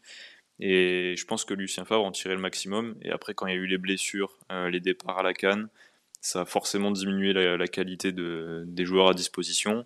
Et euh, on n'a pas su tenir ce rythme-là face à Monaco. Et, le PSG aussi. De toute façon, je suis persuadé que c'est à cause de la, la canne qu'on perd le, championnat, enfin qu'on perd le championnat peut-être pas, mais qu'on perd en tout cas la confiance. Voilà, comme l'a dit Sky, tu perds 4 points face à des équipes vachement abordables. Euh, à partir de ce moment-là, tu as Monaco qui revient. Bon, 3-0 là-bas, on s'est plié, ils sont largement au-dessus. Mais, mais c'était. Voilà. La Cannes, ça reste un gros regret. D'ailleurs, pour avoir parlé avec un des joueurs qui partait à la Cannes à ce moment-là, il m'a dit J'ai pas envie de partir en fait. Il y a un championnat à aller gagner, j'ai pas envie de partir. Moi. Au mois de janvier, je sais même plus où elle se jouait la Cannes. Je crois, je crois que c'était pas dans un grand pays de, de foot en Afrique. C'était pas le Cameroun, c'était pas le Maroc. c'était dans un. D'ailleurs Belanda et, et Seri qui font pas une canne exceptionnelle parce que les deux sortent en phase de poule. En tout cas pour la Côte d'Ivoire, euh, ils sortent en phase de poule pour euh, pas grand chose au final, puisque l'OGC Nice euh, est amputé de deux de ses meilleurs joueurs. Si ce n'est, bon après ça reste très personnel, mais pour moi le joueur le plus indispensable de l'équipe c'était Mika Seri. Mika Seri qui est, euh, qui est élu aiglon de la saison d'ailleurs. Bon alors, on, ne saura jamais, c'est peut-être à la faveur aussi euh, malheureusement de la blessure de Willan Cyprien hein, qui avant de se blesser marchait sur l'eau. On parlait de lui euh, en équipe de France, on, parlait de lui aussi au, Paris, au Paris Saint-Germain. Hein. Vraiment, c'était exceptionnel. Il y, a, un moment où jusqu'à sa blessure, il marquait à tous les matchs plus ou moins. Donc, avec ce positionnement, euh, Bertino, pour reparler un peu tactique, ce positionnement très particulier. D'ailleurs, il me semble, je ne sais pas si euh, je l'ai fantasmé ou si vous en souvenez, euh, il en avait parlé notamment sur son compte Twitter quand il s'était fait un peu choper par le col par rapport à ses, à ses performances, où je ne sais plus lequel membre de notre communauté lui avait demandé Mais quand est-ce que tu redeviens de joueur que tu étais sous, sous Lucien Favre? Il avait répondu Ben en fait, euh, je jouais tir avant euh, droite euh, à l'époque avec, avec Lucien Favre. Donc là, maintenant où je joue numéro 6, forcément, j'ai pas la même, j'ai pas la même activité. C'est vrai qu'en fait, ce système sans ailier aussi lui, lui convenait parfaitement parce qu'il était toujours dans les 30 derniers mètres. Et du coup, avec la confiance, sa grosse frappe qu'on avait commencé déjà à voir face à, à l'OM, puis face à, au, Paris Saint-Germain et ainsi de suite, il faisait des ravages. Et je pense, mais encore une fois, c'est un avis personnel, que sans blessure de William Cyprien, tu vas au moins chercher la deuxième place. Et c'est sûrement lui. Alors, il y aurait eu touche-touche avec Mika Seri, mais ça aurait été sûrement lui l'aiglon de la saison. Oui, effectivement. Euh, et puis je pense que le, le système et la philosophie de Favre, ça correspondait parfaitement aux qualités de, de William Cyprien, euh, qui était un joueur qui aimait avoir le ballon, qui aimait prendre sa chance de loin. Donc en fait le, jeu de possession très haut de Lucien Favre, ça lui ouvrait beaucoup d'espace proche du but et donc ça lui a permis de, bah, se mettre en évidence tout simplement. Et d'ailleurs pour l'anecdote, il avait confié récemment à un de, mes proches que sous Lucien Favre, il était totalement sur régime, que même lui, il se surprenait, qu'il n'avait pas, il n'avait pas compris comment il avait pu atteindre ce, niveau-là. Et, ensuite, comme tu l'as dit, Sky, euh, les saisons suivantes, il était euh, placé un petit peu plus bas sur le terrain, euh, ce qui lui a forcément moins souri et ce qui collait moins à ses qualités. Mais voilà, c'était vraiment l'éclosion d'un très jeune joueur qui avait fait de bonnes choses à Lens, mais qui, voilà, sous Favre, a totalement explosé. Et comme on en parlait tout à l'heure, euh, il a même attiré l'œil de, grands clubs comme le PSG. Je crois qu'à l'époque, on parlait d'offres de 40 ou 50 millions mhm. d'euros pour lui. Donc euh, ça, montre vraiment l'ampleur qu'il avait pris dans cette équipe. Et évidemment que son absence nous a fait beaucoup de mal. Ensuite, il y a des matchs un peu moins euh, réjouissants. Moi, je me souviens notamment d'un deux partout à la maison face à Caen, avec le Texier qui nous s'en à out très, très largement et ce qui nous coûte peut-être en partie cette, euh, cette deuxième place parce qu'en fait tout l'enjeu sur cette phase retour pour moi c'est pas tant d'aller chercher le titre parce que Monaco survole largement le, le, championnat avec son duo euh, Kylian Mbappé du coup que le monde découvrait et Radamel Falcao c'était je pense injouable. Et euh, je ne suis pas sûr que même en ayant gardé Mika Seri sans, départ à la canne et William Cyprien sans, sans blessure je suis pas sûr que ça aurait été possible d'aller chercher ce Monaco là par contre le Paris Saint-Germain et forcément, j'avance un peu dans, la saison. Hein. on reviendra si, selon vous, il y a un autre match digne d'intérêt. Mais il y a ce fameux match euh, à l'Alliance euh, en toute fin de saison face au, Paris Saint-Germain.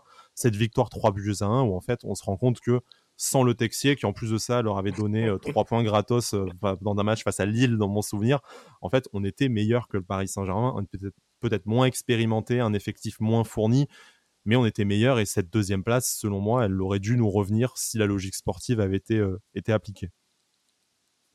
Oui, c'est vrai que bah, on, montrait vraiment de bonnes choses en fait. On était très régulier dans nos performances et c'est vrai qu'on aurait mérité mieux. Euh, on profitait d'une saison où le PSG était, euh, on va dire, un petit peu moins bien, hein, même s'ils ont fait quand même un gros total de points.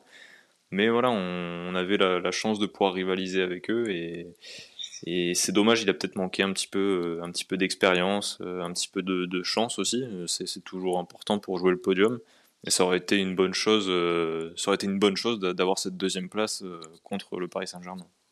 Puis c'était le, le, PSG aussi qui s'était pris une remontada quelques semaines plus tôt, sans enfoncer le couteau dans la plaie pour les éventuels amis parisiens qui nous écouteraient, mais bon, ça fait toujours plaisir d'en parler. Voilà, cette remontada qui a fait beaucoup de mal au club. Et j'aimerais aussi revenir sur un match assez symbolique c'est la victoire face à Montpellier de Buzyn. Je pense que vous vous en souvenez euh, tous. Ah, bien sûr. Euh, là, on est complètement mauvais. Hein. Je veux dire, euh, Anastasios Denis était titulaire. Il me semble, j'ai écrit dans le livre, j'ai plus le nombre exact, mais je crois qu'il touche 8 ballons. Enfin, il, est, catastrophique, il est, il est absolument absent.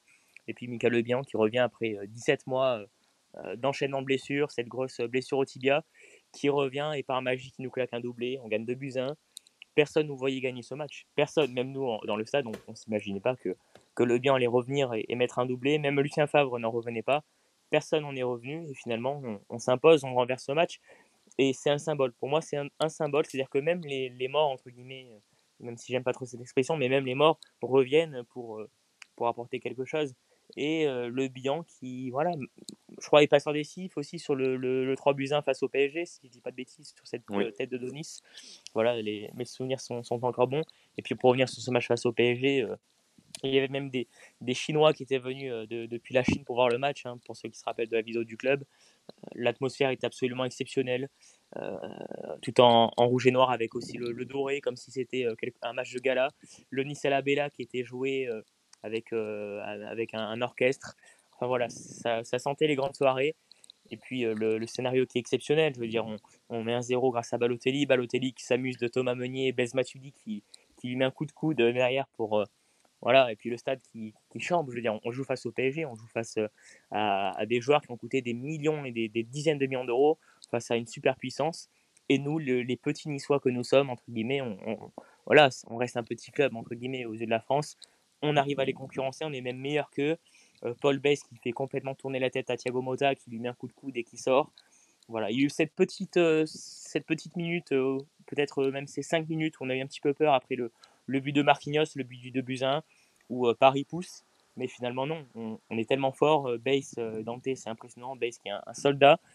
Euh, et puis euh, voilà. Le but exceptionnel de Ricardo aussi, hein, mine de rien. ce, deuxième but qui est peut-être le, le, plus beau but que beaucoup d'entre nous ont vu, euh, ont vu au stade, hein, qui, ah bah, qui, couronne aussi le. À l'Alliance, je pense que c'est le plus beau. effectivement. Celui d'Everson face à Monaco, mais évidemment. mais voilà. je crois que c'est le plus beau. Et puis, puis après le, 3 buts 1, le stade explose. Thiago Motta qui va voir Base en zone mix et qui lui dit J'espère que ça va. Paul Bess qui se fout de sa gueule. Enfin, je veux dire, c'était tellement lunaire ce match. Euh, je crois que c'est non, c'est après Marseille où, Paganelli va voir Balotelli et, pour lui remettre le trophée d'homme du match. Mais il y a tellement de, petites anecdotes. Effectivement, un match vraiment. Euh, enfin, j'ai fait un sondage il n'y a pas, euh, il y, a, pas longtemps. Il me semble que de toute façon, dans, dans la question, quel est votre meilleur souvenir quel, est votre meilleur souvenir à, l'Alliance? Euh, Globalement, euh, ça a été euh, le match qui a été quasiment unanimement cité. Hein. Je pense que c'est là où, en fait, pour beaucoup, on a vu l'OGC Nice le plus, le plus fort qu'on ait, qu'on ait connu, mmh. tout simplement, à la, à la, à la maison. Et puis, voilà, hein, que tu disais, donc, cette deuxième partie de saison où, au final, on, on s'accroche comme on peut à, ce podium où euh, je pense qu'on aurait mérité mieux. Euh, d'ailleurs, pour le symbole, euh, on donne le titre à Monaco hein, avec cette, cette victoire face au, face au Paris Saint-Germain. Hein, mais, mais voilà, ça a été globalement une phase retour positive. Après, derrière, on, lâche un peu. Défaite à Marseille, défaite à la maison face à, face à Angers, parce qu'il n'y avait plus d'enjeu. On avait assuré la troisième place, je crois aussi à la faveur de cette victoire face, au, face au Paris Saint-Germain. Et avant, on faisait nul à Toulouse. voilà. Quoi. Voilà, cette, cette rencontre qui, en fait, enfin, cette saison qui se termine un peu sur des rencontres euh, mi-figue, mi-raisin, parce qu'il n'y a plus vraiment d'enjeu pour, euh, pour l'OGC Nice. Et effectivement, euh, voilà, une saison qui se termine vraiment avec bah, très peu d'hommes valides. Du coup, il y a notamment Ricardo qui termine la saison ailier droit suite aux blessures à la fois de Pléa et de, et de Cyprien. Donis qui a un temps de jeu qui, je pense, n'aura plus jamais. après, voilà, c'est c'est Souquet qui en profite pour se montrer à, ce moment-là. Mais voilà, c'est aussi une grande aventure humaine de dire que cette saison-là, tu la termines bah, non seulement avec ce qui se fait de mieux niveau, niveau résultat. Un doublé de Donis à la 38e journée, quand même, pour, ce, pour, ce match nul, pour ce match nul à Lyon. mais voilà, avec au final, ben, tu as, je crois que c'est voilà, Maxime Le Marchand qui qui du coup est, titulaire aussi dans l'axe puisque Dante n'est plus, n'est plus disponible. Enfin voilà, tu comptes tes, tes blessés, tu, tu, y vas sans, sans Pléa, sans Balotelli, donc voilà, mais malgré tout, ça couronne un, groupe peut-être qu'on a aimé et surtout euh, ben, une saison comme on n'a plus jamais revécu. Euh, depuis. Qu'est-ce que vous, euh, pour clôturer cette saison 2016-2017, qu'est-ce que vous choisissez de retenir? Est-ce que c'est la déception de ne pas avoir fait mieux? Est-ce que c'est la performance qui, même si on avait été quatrième la saison d'avant, sort vraiment de nulle part? Ou le côté historique, niveau statistique, de se dire on n'a jamais reconnu un gym avec autant de points?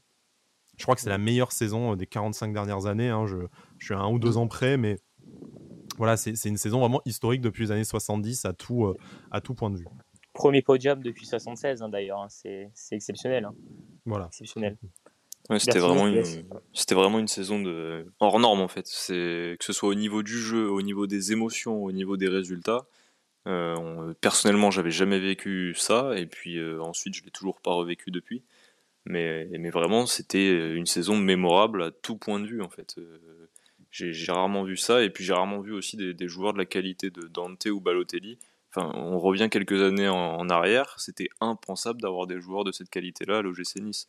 Et, vraiment, euh, j'ai l'impression que cette saison, elle nous a fait passer quand même un cap à tout niveau euh, bah, pour notre progression. Et voilà, on n'en retient que, que, du bien forcément. Hein. Même si on aurait pu faire mieux, on peut toujours faire mieux. Mais je pense que déjà voir l'OGC Nice troisième avec 78 points, euh, personne ne l'aurait parié euh, juste avant la saison.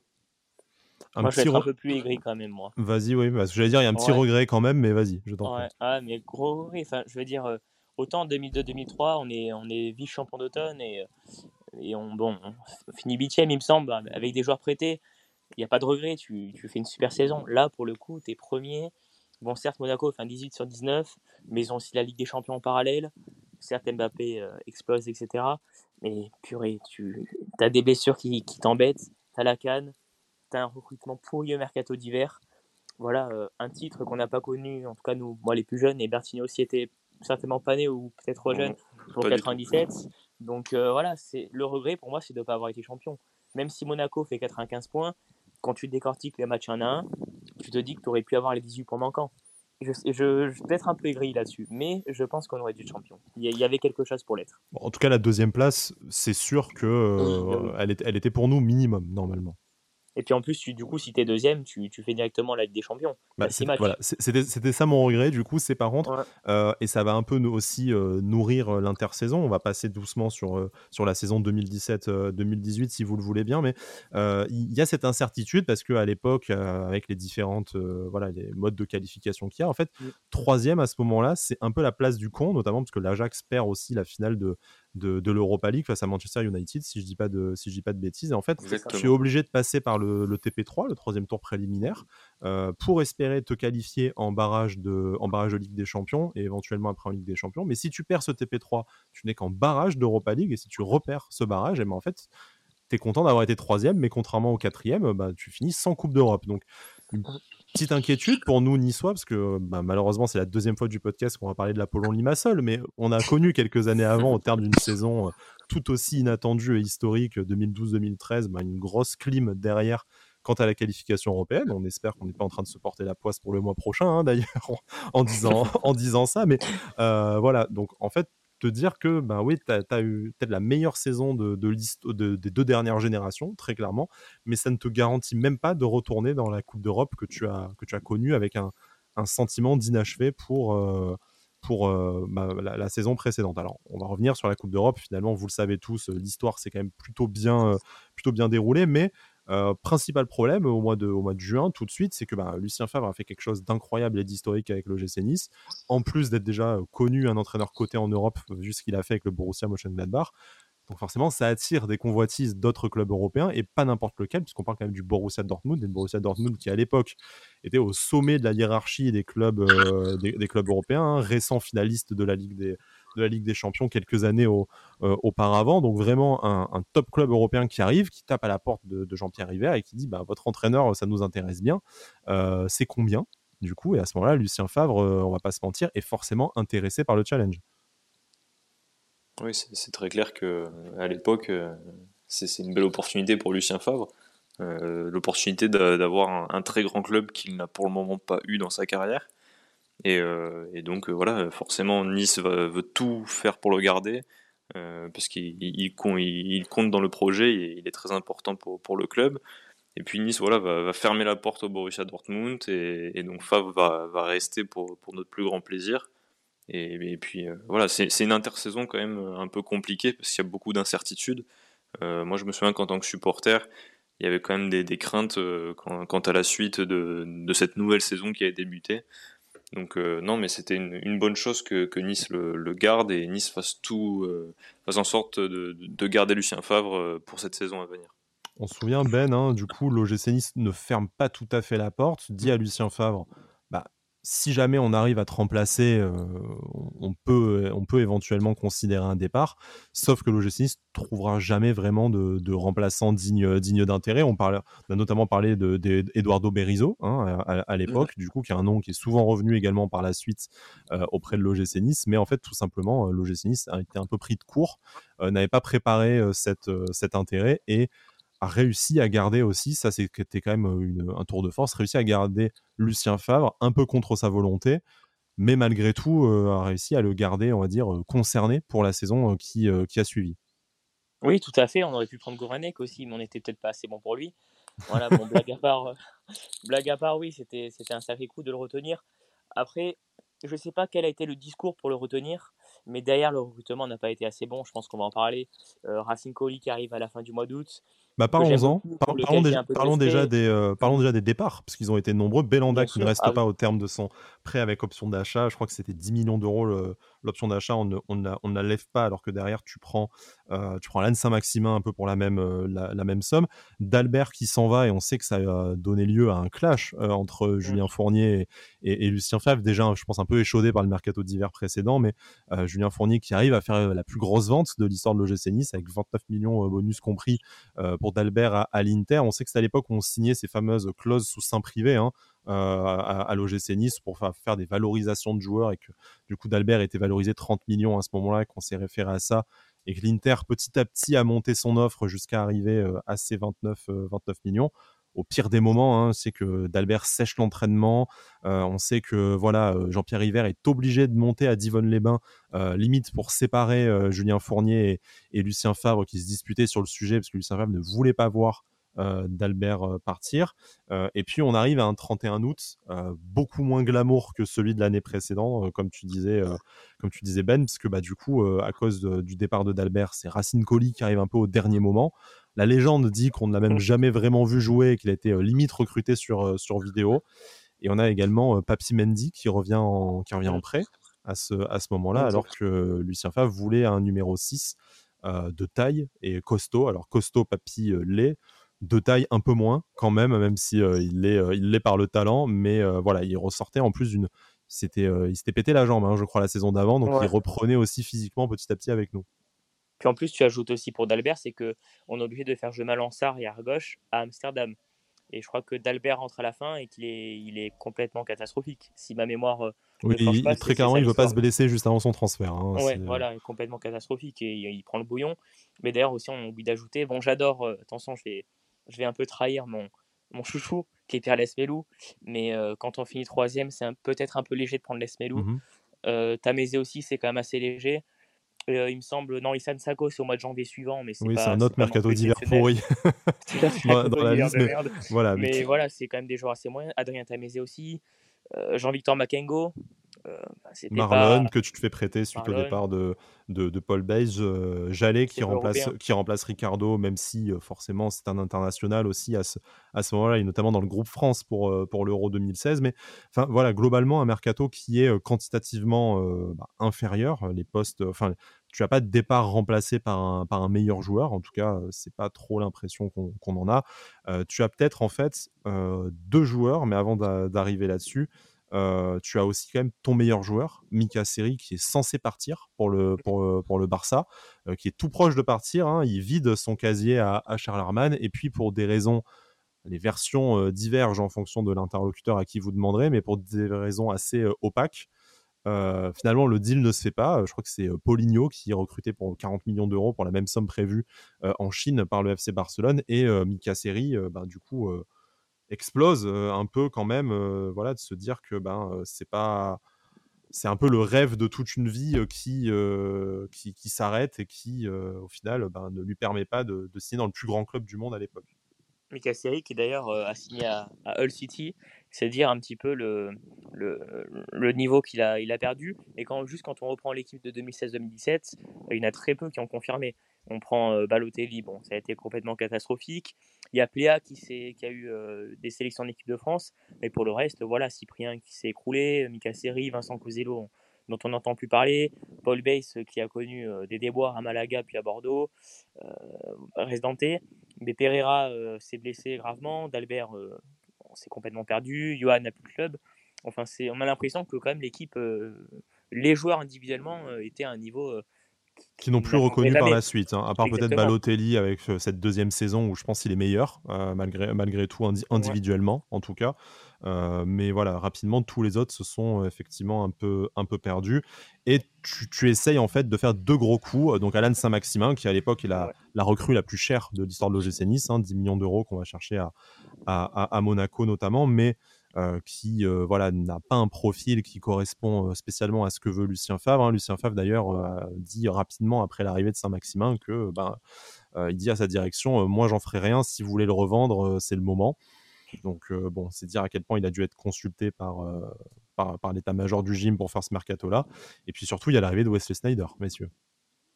Ah bah ça.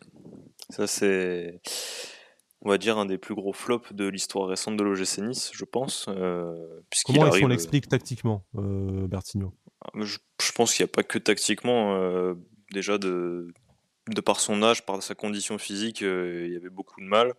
Et puis, je pense qu'il n'y avait pas non plus peut-être des joueurs, assez de joueurs de qualité autour de lui dans, dans le système que, que, que, Favre a mis en place.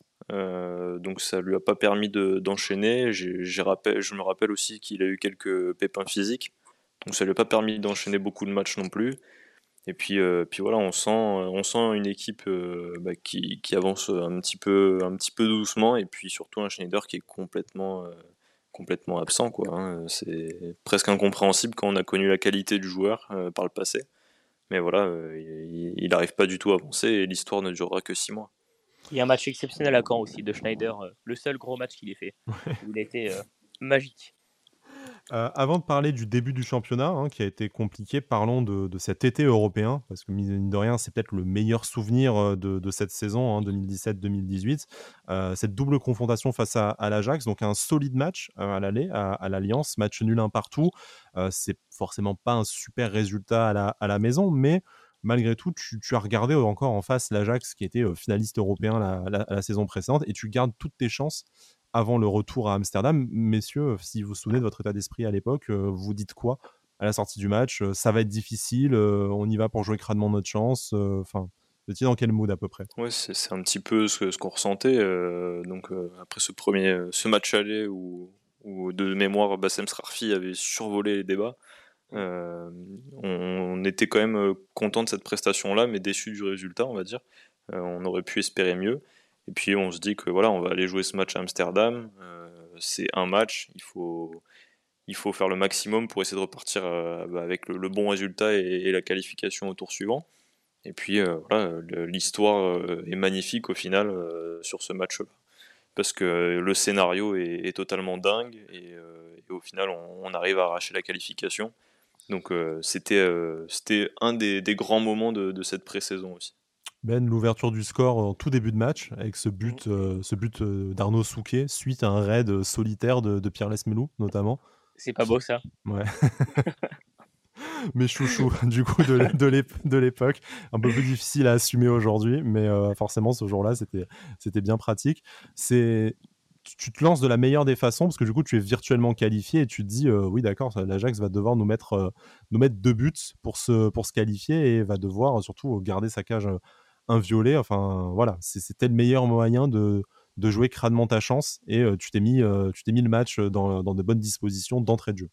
Bien sûr, et puis il faut aussi rappeler, euh, je pense que beaucoup l'ont oublié, mais Pléa qui rate deux face à face à la fin du match aller à l'Alliance, tu te dis purée là, je pense que ça peut, ça peut compter. Bon, finalement, il nous fait un super match retour à la scène, non pas dans techniquement ou tactiquement, mais dans, dans, dans l'esprit, dans, dans, le pressing très haut, ça a été un super, un super match de, de, sa part. Mais pour revenir sur ta question, évidemment que, que ça lance au mieux le match. On, a le souvenir évidemment de cette frappe de Pierre Lesmelo et ce, ce but de Souquet, mais avant il y avait aussi une super sortie de balle euh, menée, je crois, par, euh, par Valentin. Et puis voilà, Pierre Lesmelo qui, qui fait son raid, euh, son raid qu'on connaît tous, qui frappe du pied gauche le ballon revient miraculeusement à Souquet que personne n'avait vu, venir de son écran. Ça crée des passements de fonction, hein, parce qu'il se retrouve dans, la ah surface, dans l'axe, euh, pour récupérer le ballon. Et, euh, Un joli sprint de 80 mètres. et en plus, quand on sait la charrette qu'il a dans le dos, quand même, Arnaud Souquet, tu te dis, putain. Je pense qu'il a, il a, dû laisser, il a dû le laisser 10 euh, ans de sa vie, là, 10 ans d'espérance de vie sur, cette, sur cette course. Mais voilà, et, forcément, vous en parliez de ce, scénario, l'Ajax qui, qui, met deux buts.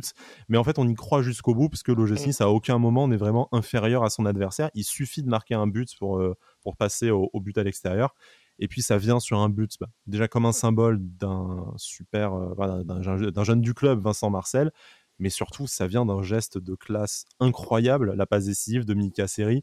On parlait tout à l'heure de est-ce que c'est pas le plus beau but qu'on ait vu à l'Alliance pour euh, pour le but de Ricardo face au PSG. Est-ce que c'est pas la plus belle passe décisive all-time, du coup, entre bah, la dramaturgie, l'importance et le geste technique? Est-ce qu'on a déjà vu une plus belle passe décisive que celle de Mika Seri sur ce, sur ce deux buts partout? Franchement, euh, je pense pas. Déjà, est-ce qu'on a déjà vu une performance aussi forte au milieu de terrain en Ligue des Champions euh, tout court? Enfin, peut-être que c'est mon, cœur qui parle, hein, mais il a été exceptionnel ce soir-là. Le, les deux buts qu'on prend, il y a une fois où c'est parce qu'il est en train de faire ses lacets. Enfin, je veux dire, il a été. Non, mais en plus, c'est pas des bêtises. Il a été absolument exceptionnel. Comme Johan Cardinal l'a été dans les buts. On a, beaucoup l'ont critiqué, Johan, mais il fait, il fait une parade exceptionnelle, pardon, sur une reprise de volée. Il va la chercher en lucarne là-bas. Voilà, et puis euh, bon, pour revenir sur la passe décisive, elle est, elle est, magique. En plus, pour regarder, quand on regarde l'action, on ne voit à aucun moment Mika Seri euh, regarder euh, derrière lui. il fait tout à l'instinct. Et puis Vincent Marcel qui finit, qui finit au mieux c'est exceptionnel. Je sais pas ce qu'en pense Bertigno, mais c'est magique. C'était juste incroyable. Hein. De toute façon, euh, Mika Seris a toujours été euh, un joueur de, classe avec une intelligence de jeu particulière quand même. Euh, mais sur cette passe décisive, c'était juste fou. il n'a pas d'autre option au final quand on regarde. S'il veut la, la, mettre en retrait à un de ses coéquipiers, il a pas d'autre option parce qu'il y a le gardien qui sort face à lui, il y a des défenseurs qui reviennent. Et puis là, voilà, il sort ce geste euh, d'un petit peu nulle part. Euh, ça, revient sur, euh, sur Marcel qui arrive lancé, et puis ça, fait deux partout, et, et, le gym est qualifié. Et, là, on a vécu un, grand moment de, football. La suite est un peu plus compliquée, hein. donc il y a cette double confrontation face à Naples, dont ce qu'on retient essentiellement, c'est la musique de Ligue des Champions, parce qu'on a vraiment été surclassé à, aucun moment. je sais, sais pas vous, mais à aucun moment on y a cru. très clairement, on était là pour, pour l'expérience. Euh, on n'a pas non plus servi de sparring partner, hein, mais 2-0 à l'aller, 2-0 au retour. Euh, voilà, il y a, pour moi, il y a zéro regret sur cette, euh, sur cette rencontre. Naples était au-dessus. Il n'y a pas eu de, pas de doute là-dessus. C'était une équipe qui a, qui a l'habitude des, des joutes européennes et ils étaient tout simplement au-dessus sur tous les points, expérience, qualité. il y avait quand même, il n'y avait pas photo. il n'y avait pas photo sur ces deux matchs-là on a tenté notre chance, c'était, c'était, c'était bien, mais voilà, la, marche était un, petit peu trop haute pour, euh, pour le gym à l'époque. Bon, on savait de toute façon qu'il était au-dessus. Puis, euh, d'ailleurs, à la fin du match, le, public chante Merci le gym. Voilà, euh, je, veux dire, il n'y a, pas plus symbolique que ça. On savait qu'on allait perdre la double confrontation. On n'a pas espéré un instant, donc tant mieux, parce que si on avait espéré pour perdre, au final, ça aurait été encore pire. Voilà, ce qu'on va retenir, c'est la musique.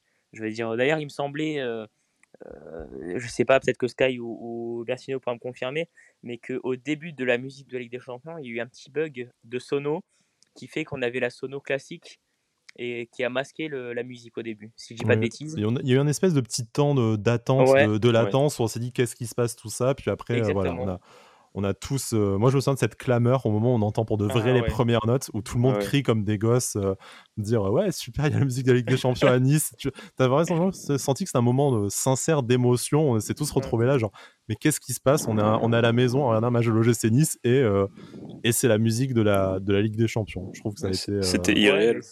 Six ans auparavant, tu, tu te sauves sur un doublé de Boulungi face à Lorient, quoi. c'est con, mais c'est con, mais c'est la vérité, quoi. Euh, puis voilà, on crie comme des gosses. Dans aucun stade au monde, j'ai vu ça.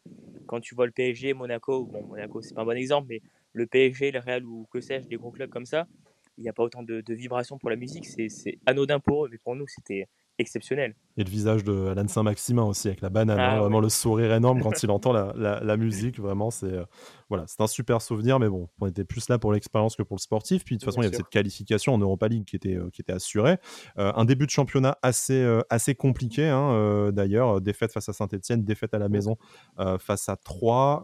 voilà, cette double défaite face à, face à Naples. Un match catastrophique à Amiens, tout à la fin du mois. Une défaite 3-0. Ah Première victoire d'Amiens dans l'élite, dans, dans leur histoire.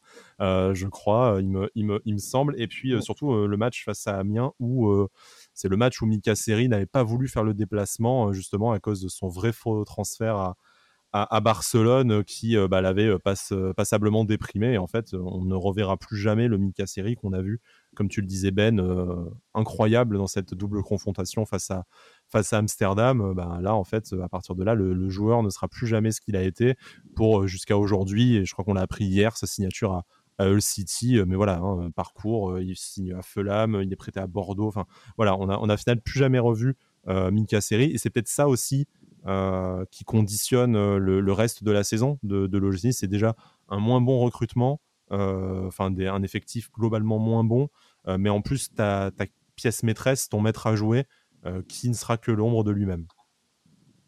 Ouais, c'est bah, c'est ça le paradoxe avec la, saison précédente, c'est que bah déjà, oui, comme tu disais, au niveau du recrutement, on a quand même beaucoup moins de qualité, notamment, je, je pensais aux latéraux et aux ailiers. Euh, passer de Dalbert à Colli ou Sar, ou passer de, Ricardo Pereira à, Souquet par exemple, ou Jallet, euh, ça fait forcément un vide. Et puis voilà, offensivement, on n'avait pas non plus énormément d'options. Et comme tu dis, Mika Seri, qui était euh, bah, l'homme du milieu de terrain, l'homme clé de, cette animation de Lucien Favre, quand, quand il n'y était plus, ou en tout cas qui était beaucoup moins bien que la saison précédente, ça s'est forcément ressenti sur le jeu et sur les résultats. Et, je pense que cette saison compliquée, un peu plus compliquée, euh, ça part de là aussi. Euh, ce manque de qualité et, cette défiance de, certains cadres aussi. Puis tu as ce paradoxe, en fait, à l'inverse de la saison précédente où tu es intouchable en Ligue 1 et euh, où en Coupe d'Europe tu as beaucoup plus de mal. Et ben là, en fait, c'est en Ligue 1 où bon, les, résultats vont viennent avant de s'écrouler totalement à l'automne, mais où en fait en Coupe d'Europe, tu fais des, cartons, tu fais gagner 5-1 à Vargame, tu tabasses le Vitesse Arnhem 3-0 à la 3-0 à la maison, et en fait tu vas jusqu'au bout regarder dans les yeux la, la Lazio, hein, même si on sait notamment voilà le match là-bas que tu, que tu perds dans les tout dans les tout derniers instants. mais bon, voilà, globalement, à aucun moment tu n'as tu n'as peur de ne pas te qualifier très rapidement la qualification. C'est même plutôt la question est-ce que tu vas réussir à choper la première place ou pas qui se, qui se pose? Donc tu finis deuxième derrière la Lazio qui a forcément plus de, plus de joueurs d'expérience et peut-être tout simplement plus de qualité. mais pendant ce temps, au championnat, c'est très compliqué. Des défaites à la maison face à Strasbourg, un match face à Marseille avec un scénario mais horrible. pour moi, c'est tout match que j'ai vu au stade. Voilà, je pense que c'est le pire souvenir qu'on a et c'est même le pire souvenir pour un Nice-Marseille, ce qui est assez paradoxal quand on se souvient du 22 août dernier. Euh, mais voilà, tu mènes rapidement 2-0 et au final, tu, perds 4-2. À 4-2, tu as euh, Balotelli qui laisse un penalty à, à Pléa pour le remettre en confiance. Il le rate, enfin vraiment. Mais un match, euh, je pense, le pire derby qu'on a, qu'on a vécu, alors que juste avant, tu as un, nouveau 4-0 face à Monaco. Mais c'est très très compliqué en, Ligue 1. Et pour te laisser la parole, Bertigno, ça en fait coïncide aussi avec une recherche euh, vraiment de système tactique où Favre n'arrive pas à trouver de solution. Euh, on, se partage un peu entre le 4-4-2 et le 4-2-3-1, mais euh, ce qui était la, souplesse tactique de, la saison précédente, là, laisse place à vraiment une errance et on ne sait pas comment jouer parce que justement, tu ne peux plus compter sur tes latéraux comme la saison précédente parce que c'est moins bon. Donc, tu essaies de reproduire un peu avec PLM ce que tu as fait avec Belanda, mais sur le côté, ça ne marche vraiment pas non plus. Et en fait, tu dépends totalement de, de, Saint-Maximin et un peu de, la bonne forme de Balotelli, puis de Pléa aussi qui euh, revient petit à petit de, blessures euh, physiquement. Oui, mais c'est exactement ça. Et puis euh, au niveau du système aussi, on, se souvenait que la saison précédente, on était sur une base défensive à, trois défenseurs. Et puis là, en fait, le, fait que bah, les profils d'Albert et, et, Ricardo étaient très offensifs, là, tu te retrouves avec Souquet, Jallet ou Racine Colli, Malansar, qui ne sont pas du tout des profils adaptés à ce système-là. Et donc, il se, Favre, il, va se rechercher un petit peu, il va, il va essayer de trouver la, bonne formule pour son équipe euh, en repassant à une défense à 4. Mais voilà, au milieu de terrain, il y avait quand même beaucoup moins de qualité que la saison euh, précédente. Et puis, euh, et puis devant aussi, il y avait Saint-Maximin qui n'était pas du tout le même profil que les offensifs de l'année passée. Saint-Maximin qui est un joueur de percussion, qui, va beaucoup chercher le duel en un contre un avant de chercher le centre ou la frappe. Et puis, et puis voilà, ça, ça change toutes, toutes les options. Et donc, donc Lucien Favre va partir et essayer de trouver sa, solution dans un 4-3-3 qui peut évoluer en 4-2-3-1. Mais au final, on sent que, bah, que l'OGC a beaucoup de mal. Euh, la qualité du jeu, euh, elle commence à, diminuer vraiment. Et puis ça se ressent sur les résultats forcément. Et puis la saison bascule, euh, Ben, en, quelques jours. En fait, je me, me souvenais plus que ces deux événements étaient aussi rapprochés. c'est fin novembre 2017. Du coup, il y a cette défaite à la maison face à Lyon, 5 buts à 0. Ah oui. Voilà, j'étais au, au stade, je m'en souviens. On, on a rapidement abandonné l'idée de regarder le match hein, et plutôt, plutôt de chanter. Euh, je crois que c'est le premier but de Miziane en pro, coup, le côté lyonnais à l'époque. On aurait dû voir ça comme un symbole avant de le recruter quand même, que c'était pas franchement une, une, bonne idée. Mais voilà, cette défaite, lourde défaite 5-0 à la maison euh, face à Lyon. Et trois jours après, tu vas, tu vas à Toulouse. Euh, tu, es mené au, tu es mené au score à, à Toulouse. Tu as ce penalty euh, pour, pour Toulouse. Et en fait, l'OGC Nice, je crois, est 17 ou 18e. Et se pose même la question d'un licenciement de Lucien Favre à ce, à ce moment-là euh, dans la, dans la presse. Et on ne saura jamais vraiment si euh, dans l'état-major du, du gym aussi. Mais en tout cas, très clairement, pour le grand public, Lucien Favre joue sa tête sur cette rencontre face à, face à Toulouse. Oui, voilà, de mémoire, c'était un peu ça l'idée. Même si, au fond de moi, je, pense, je pensais à l'époque, et je pense toujours que, même en cas de défaite, Lucien Favre serait resté. Il avait simplement pas les joueurs pour. Voilà, c'est. Euh, puis en plus, face à Lyon, on, et 4-0 à la mi-temps. Il y a beaucoup de gens qui sifflent, il y en a qui partent, c'est une catastrophe. On n'a pas fini à beaucoup au stade, effectivement, dans mon souvenir, on, était très peu. Ouais, je pense qu'on a dû finir à 3-4 000, euh, enfin sans, sans, trop exagérer. Je pense qu'à la 95e, on n'était pas très nombreux, mais à Toulouse, et puis euh, il me semble que c'est c'est peut-être euh, Bassem Srarfi, si je dis pas de bêtises. Hein. C'est l'homme de Toulouse. Voilà, c'est, je dis pas trop de. Sur une passe de Saint-Maxime. Je, me mouille pas trop en disant que Srarfi marque à Toulouse quand même. Mais, euh, mais voilà, il, il sauve la tête de Lucien Favre certainement. Je pense qu'il me semble que Srarfi, c'est 5 euh, ou 6 buts avec le J, mais 4 ou 5 face à Toulouse. Hein. Oui, c'était la bête noire de, la bête ah noire de, Toulouse, effectivement. Et, pour rester sur ce match, du coup, Toulouse ouvre très très vite le score. D'ailleurs, est-ce que vous vous souvenez, parce que je viens de retomber dessus et je n'avais aucun soeur, vous vous souvenez qui est le buteur toulousain de ce match? Oh. Bryce Waite? J'avais un doute sur Braithwaite et Ben Yedder. C'est Andy Delors, le buteur de Toulouse. Ah ouais. Voilà. Bon, c'était pour la petite anecdote, mais du ah coup, ça m'a fait sourire. Comme quoi, les anciens ne sont, sont jamais très loin. Mais voilà, donc Andy Delors qui ouvre le score. Et en fait, jusqu'à la 80e minute, où on obtient un penalty, dans mon souvenir, un peu, un peu chanceux, du coup, et que, mmh. et que du coup, Toulouse va finir le match à 10, sachant que Dante avait été exclu dès la 40e minute de notre côté. Vraiment, le, scénario cauchemar. Balotelli marque le penalty. Bassem Srarfi, dans les arrêts de jeu, permet à l'OGC de l'emporter. Et à partir de là, on quitte un peu cette, euh, zone rouge et euh, les victoires s'enchaînent. Et ça coïncide bizarrement euh, avec un changement tactique pour, pour qui va en fait et chose assez inédite aussi pour Lucien Favre qui a beaucoup changé de système tactique la saison d'avant. de la 17e à la 38e journée, on ne va plus changer de système tactique. On va être un 4-3-3 à, vocation offensive. Tous les matchs, la même, euh, la même disposition tactique. Très très peu de, turnover de joueurs également, contrairement à la, saison d'avant. Devant le trio Balotelli, Pléa, Saint-Maximin ne bougera que en cas de, de blessure ou de suspension. Au milieu de terrain, c'est PLM Tamézé Série qui ne bouge pas jusqu'au retour euh, de blessure de Willan Cyprien qui euh, se disputera la place avec, avec Pierre Lesmelou. Mais voilà, en fait, euh, on, passe d'un Favre ultra polyvalent euh, qui euh, manie voilà tout son effectif et toutes les, possibilités tactiques que, lui offre son effectif à quelque chose d'extrêmement rigoureux et, stable qui te permet en fait de remonter, je crois que grâce à la victoire face à Toulouse, tu passes à la 12e place et tu termines cette saison-là 6e à un point de l'Europe et en fait je pense que ça se joue on y viendra après dans les toutes dernières confrontations face à tes, concurrents directs. Ce point-là, il te manque parce que euh, sur la dernière rencontre, je crois que tu n'arrives pas à l'emporter face à, face à Lyon. Mais, mais en fait, voilà, Bertigno, c'est assez étrange de voir en fait euh, ben, que du coup, euh, Favre a aussi un côté pragmatique et de se dire ah ben, finalement, j'ai un système qui marche et je vais aller jusqu'au bout avec parce que c'est la seule solution qu'on a de, de s'en sortir avec les carences que mon effectif a. Oui, c'est exactement ça. Et en fait, on, voit que Favre, euh, bah, pendant tout son passage à l'OGC Nice, il a cherché à optimiser les, qualités de ses joueurs, à, faire en sorte que, de tirer le maximum d'eux-mêmes. Puis là, sur ce début de saison-là, euh, il ne trouvait pas forcément les, solutions. Euh, on voyait des joueurs qui n'étaient pas forcément à l'aise sur leur poste et, aux consignes. Et puis du coup, bah, comme tout entraîneur, il, s'est remis en question. Enfin, tout entraîneur, peut-être pas. Mais, mais il s'est remis en question. oui, peut-être. Sauf Galtier.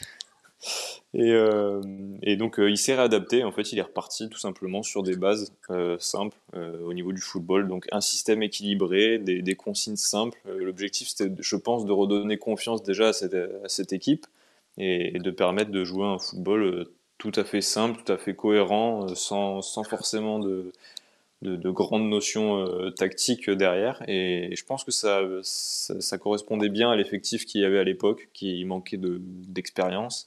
Des joueurs qui découvraient la Ligue 1, des joueurs qui n'avaient pas beaucoup de références au niveau. Et donc il a, su se remettre en question, changer son dispositif, repartir sur une base très très simple et, ça a fonctionné. Euh, parce qu'il y a eu une bonne série de victoires et puis au final euh, on finit quand même la saison sixième. quand on voyait le, tout début jusqu'au mois de novembre, on ne pensait peut-être pas que, que, ce serait possible. Tu perds 2-1 à Marseille hein, à quelques journées de la, de la, fin alors que tu mènes 1-0 sur un but de, de Mario Balotelli. Puis tu perds ce dernier match 3-2 à Lyon avec Balotelli. Je crois qu'il met, met, une barre, hein, il me semble, dans, les, dans les dernières minutes, triplé de Memphis de paille, hein, puisque voilà, le, karma est jamais très, n'est jamais très loin. Bon, un doublé d'Alassane Plea aussi pour son club formateur, mais enfin contre son club formateur. Mais, mais voilà, en fait, cette saison, tout le monde en retient et, et je, sais qu'on en a pas mal parlé dans la communauté aussi, là, ces dernières semaines avec le retour du Sava, mais tout le monde en retient quelque chose d'extrêmement négatif. Alors la principale déception, c'est ce match, euh, c'est ce match, enfin cette double confrontation face au Lokomotiv Moscou mmh. en 16e de finale d'Europa League, mais euh, au final, on, on, passe pas très loin d'une qualification euh, européenne consécutive, ce qui n'est pas franchement arrivé très souvent dans l'histoire récente du, du gym. Il y a malgré tout des matchs où on a des, bons souvenirs également. Tu fais ça malgré, je crois, une perte de points record après avoir ouvert le score. Je crois qu'on perd plus de 20 points après avoir ouvert le score. Donc ça, ça, dit, ça en dit long que dans le jeu, en fait, on n'était pas si mauvais que ça et on aurait pu légitimement espérer et accrocher une nouvelle qualification européenne. Mais voilà, pour vous, qu'est-ce qui fait qu'on retient que cette deuxième saison forcément moins bonne que la saison de la troisième place, mais on s'en souvient carrément comme une mauvaise saison. Et moi, j'ai vu des gens euh, dire, bah ouais, Lucien Favre, c'est certes la saison de la troisième place, mais c'est aussi euh, la deuxième saison, et j'ai pas envie de revivre ça. Alors qu'au final, euh, voilà, un point de l'Europe et, et 16e de finale d'Europa League, est-ce qu'on n'aurait pas signé pour ça l'année dernière, et est-ce qu'on signerait pas pour ça là aujourd'hui, surtout quand tu vois l'effectif qu'il avait entre, entre ses mains? Bah, Franchement, c'était une fait, c'était, je pense qu'il y avait, un peu de tout. Il y avait euh, aussi la saison précédente qui était exceptionnelle. Et je pense que, comme tout supporter, on aimerait voir notre équipe progresser de saison en saison. Et donc, on aurait pu imaginer euh, bah, viser les, mêmes standings euh, sur, la saison qui suivait. Et puis, voilà, on ne fait pas forcément une mauvaise saison, mais au niveau du jeu, on prend moins de plaisir. Il y a un petit peu moins de spectacles. Il y a moins de résultats aussi dans l'ensemble. Et, je pense qu'il y a aussi des doutes qui commencent à apparaître euh, au sein des supporters concernant le mercato, qu'on pensait être un peu plus ambitieux et, qui au final, bah, on, aura raison puisque la suite ne sera pas ne sera pas rose au niveau des renforts, au niveau des mercatos. Mercato d'hiver on fait venir Isan Sako d'ailleurs hein, cette année-là. On, l'a dit tout à l'heure, mais euh, il est, nécessaire de le répéter. Voilà, et en fait, je, je, pense qu'on sent un, manque d'ambition euh, à ce moment-là par rapport aux, performances du passé. Et, on a l'impression qu'en fait, euh, les dirigeants et, et l'OGC Nice n'a pas pris le n'a pas pris le, le, bon tournant pour continuer dans cette bonne dynamique et faire progresser le club. Et je pense qu'il y, y, a eu un mélange en fait de, de crainte et de déception vis-à-vis des, des attentes qu'on pouvait avoir. Ben, à part euh, voilà, ton sentiment sur la saison, et puis euh, au final, est-ce que c'est pas cette double confrontation, encore une fois, face au Lokomotiv Moscou, qui cristallise un peu tous les regrets, qui symbolise tout, tout ce à quoi le gym aurait pu prétendre, mais n'a pas réussi à, à, faire fructifier euh, lors de cette saison? Oui, je pense que c'est un peu, à peu près ça. comme l'a dit Bertigno, c'est vrai qu'on a fait une remontée assez exceptionnelle, mais c'est pas tant l'élimination face à Moscou, c'est le scénario tu mènes 2-0 à domicile à la mi-temps. Je crois que c'est Balotelli qui met les deux buts de mémoire euh, face à Nema Pejsinovic en défense centrale, hein, pour ceux qui se rappellent, euh, face à, qui était avec euh, Renato en défense centrale. Quel, quel père magnifique. puis tu t'écroules totalement, mais sans, sans, vraiment savoir pourquoi. Moscou n'a pas été spécialement au-dessus. nous, on, voilà, on, a coulé tout simplement. Mais je, n'arrive pas à l'expliquer. Toujours en 2022, je ne comprends pas. Avec un carton rouge de Racine Colli notamment et un triplé de Manuel Fernandez à, la, à, la, maison. Peut-être le rouge de Racine, mais, euh, euh, mais je, ne sais pas. Peut-être le manque d'expérience. Surtout quand le championnat commence à bien revenir, mine de rien. Puis après, bon, tu perds un 0 là-bas. Il fait, il fait, je pense qu'il devait faire 5-6 degrés, pas plus là-bas à Moscou. Euh, je crois que tu as Romain Perrault arrière gauche. Enfin, voilà, c'était pas non plus. Tu as ces deux frappes sur la barre de, de, de Mario Balotelli en tout début de match, quand c'est encore 0-0, où tu te dis putain, mais en fait, si tu mènes 2-0 dès le début du match, tu as rattrapé ton, ton retard et c'est plus du tout le même, euh, le même scénario. Mais bon, on se fait cueillir un but à la, à la 30e minute et on ne reviendra jamais dans cette, dans cette ronde. Locomotive qui est champion de Russie hein, à ce moment-là, donc c'est pas ah non plus une, une, petite équipe très très loin de là. C'est aussi un paradoxe avec la, saison euh, précédente, c'est que euh, ces, frappes sur le montant, ça, ça montre un, un, manque de réussite. Et en fait, c'est aussi ça qui a beaucoup joué hein, par rapport à la saison d'avant où presque tout nous réussissait, presque tout rentrait. Bah là, euh, forcément, manque de chance. Et au final, sur quelques frappes, c'est peut-être peu dans un match, mais ça compte beaucoup, beaucoup au niveau des résultats. Bon, une saison du coup pleine de regrets, davantage que, que pleine de défauts, je, pense. Hein, malgré tout, il y avait quelque chose sur lequel s'appuyer. Malheureusement, après, derrière, euh, tu le disais, hein, euh, il n'y a pas forcément eu l'ambition non plus au niveau de notre board de, de faire mieux et d'essayer euh, d'améliorer cette, cette équipe. Ça a peut-être été une parenthèse, voilà, comme ça, enchanté de se dire c'est le moment où tout nous a réussi. On a goûté à la Coupe d'Europe, on a goûté à une qualification et un match élimination directe en Coupe d'Europe. On a fini sur le podium, on a vu du jeu de qualité, même si voilà, sur la deuxième saison, forcément, c'était un peu c'était un peu moins bien. Mais vous, globalement, sur ces deux ans-là, bah, après, on sait qui arrive au poste d'entraîneur et on ne va pas en parler avec Ben parce qu'on va pas être, on va pas être d'accord. on, peut, en parler avec Ben, mais qu'est-ce que je veux dire? Qu'est-ce que vous retenez de ces, de ces deux ans de, de Lucien Favre? Et en fait, ça va doucement nous amener qu'est-ce que vous retenez de ces deux ans et à votre avis, qu'est-ce qui a changé depuis? Qu'est-ce que, de quoi on peut s'inspirer pour les, années à venir maintenant que Lucien Favre est, revenu un peu, un peu tout ça? Je, je, pense que sur ces deux ans, moi personnellement, j'en ai retenu de, très bonnes choses, que ce soit au niveau du jeu, du plaisir, des, émotions qu'on a pu vivre. Lucien Fabre, il a, ramené quelque chose qu'on n'avait pas vu de, depuis un, moment, et, on a vécu une saison historique, notamment euh, avec cette troisième place. Dans l'histoire récente de l'OGC Nice, c'était ce qu'on avait vu de plus beau. Donc euh, ça, c'est ce que j'ai retenu de son passage chez nous. Euh, avec une empreinte bien définie euh, au niveau du jeu et, de l'identité niçoise. Et puis derrière, euh, ben, on a eu Patrick Vieira, donc on, a eu des difficultés. le gym a eu beaucoup de difficultés. Et puis là, avec Ineos, commence à se relever. Et, je pense que bah, de toute façon, pour, cette saison-là qui va arriver en, 2022-2023, je pense que Fav va s'inspirer de, ce qu'il a pu faire par le passé ici et puis qu'il aura quand même plus de moyens à disposition, euh, en tout cas on l'espère, et que bah, les mercatos seront de qualité aussi pour lui apporter les bonnes solutions. Et puis quand on aura tout ça, je, pense qu'on peut vivre quelque chose encore de, de plus historique encore pour l'OGC Nice euh, à l'avenir. Tu y crois, Ben? Pour toi, il euh, y a mieux à faire encore que cette période 2016-2018, grâce à Ineos, grâce à Favre, qui euh, depuis a quand même fait aussi un passage très remarqué au Borussia Dortmund, et grâce à un effectif tout simplement qui est peut-être supérieur, parce que tu le disais tout à l'heure, euh, quand on voit tout ce que, tous ces joueurs qu'on a cités de passer sous, entre les mains de Lucien Favre, il n'y en a pas beaucoup au final qui ont eu un meilleur parcours après leur passage à Nice qu'à cette époque-là. Mais c'est exactement ça. Et puis, il y a la stabilité d'Ineos avec les Chinois. On ne sait même pas ce que le club serait devenu au final. Cette fois-ci, je pense que s'il revient, c'est parce qu'il a des garanties. Il est parti parce qu'il n'avait plus de garanties, parce que les mercatos étaient ratés. Maintenant, je pense que s'il a fait l'effort de revenir avec Julien Fournier, qui était au moment où, il revenait encore en poste, même si je pense qu'il était déjà pas mal sur le départ, disons. Je pense que s'il revient, c'est pas pour rien. En plus, il a acquis de l'expérience européenne à très très haut niveau avec le Borussia Dortmund en ayant entraîné des super joueurs comme Götze, comme Haaland.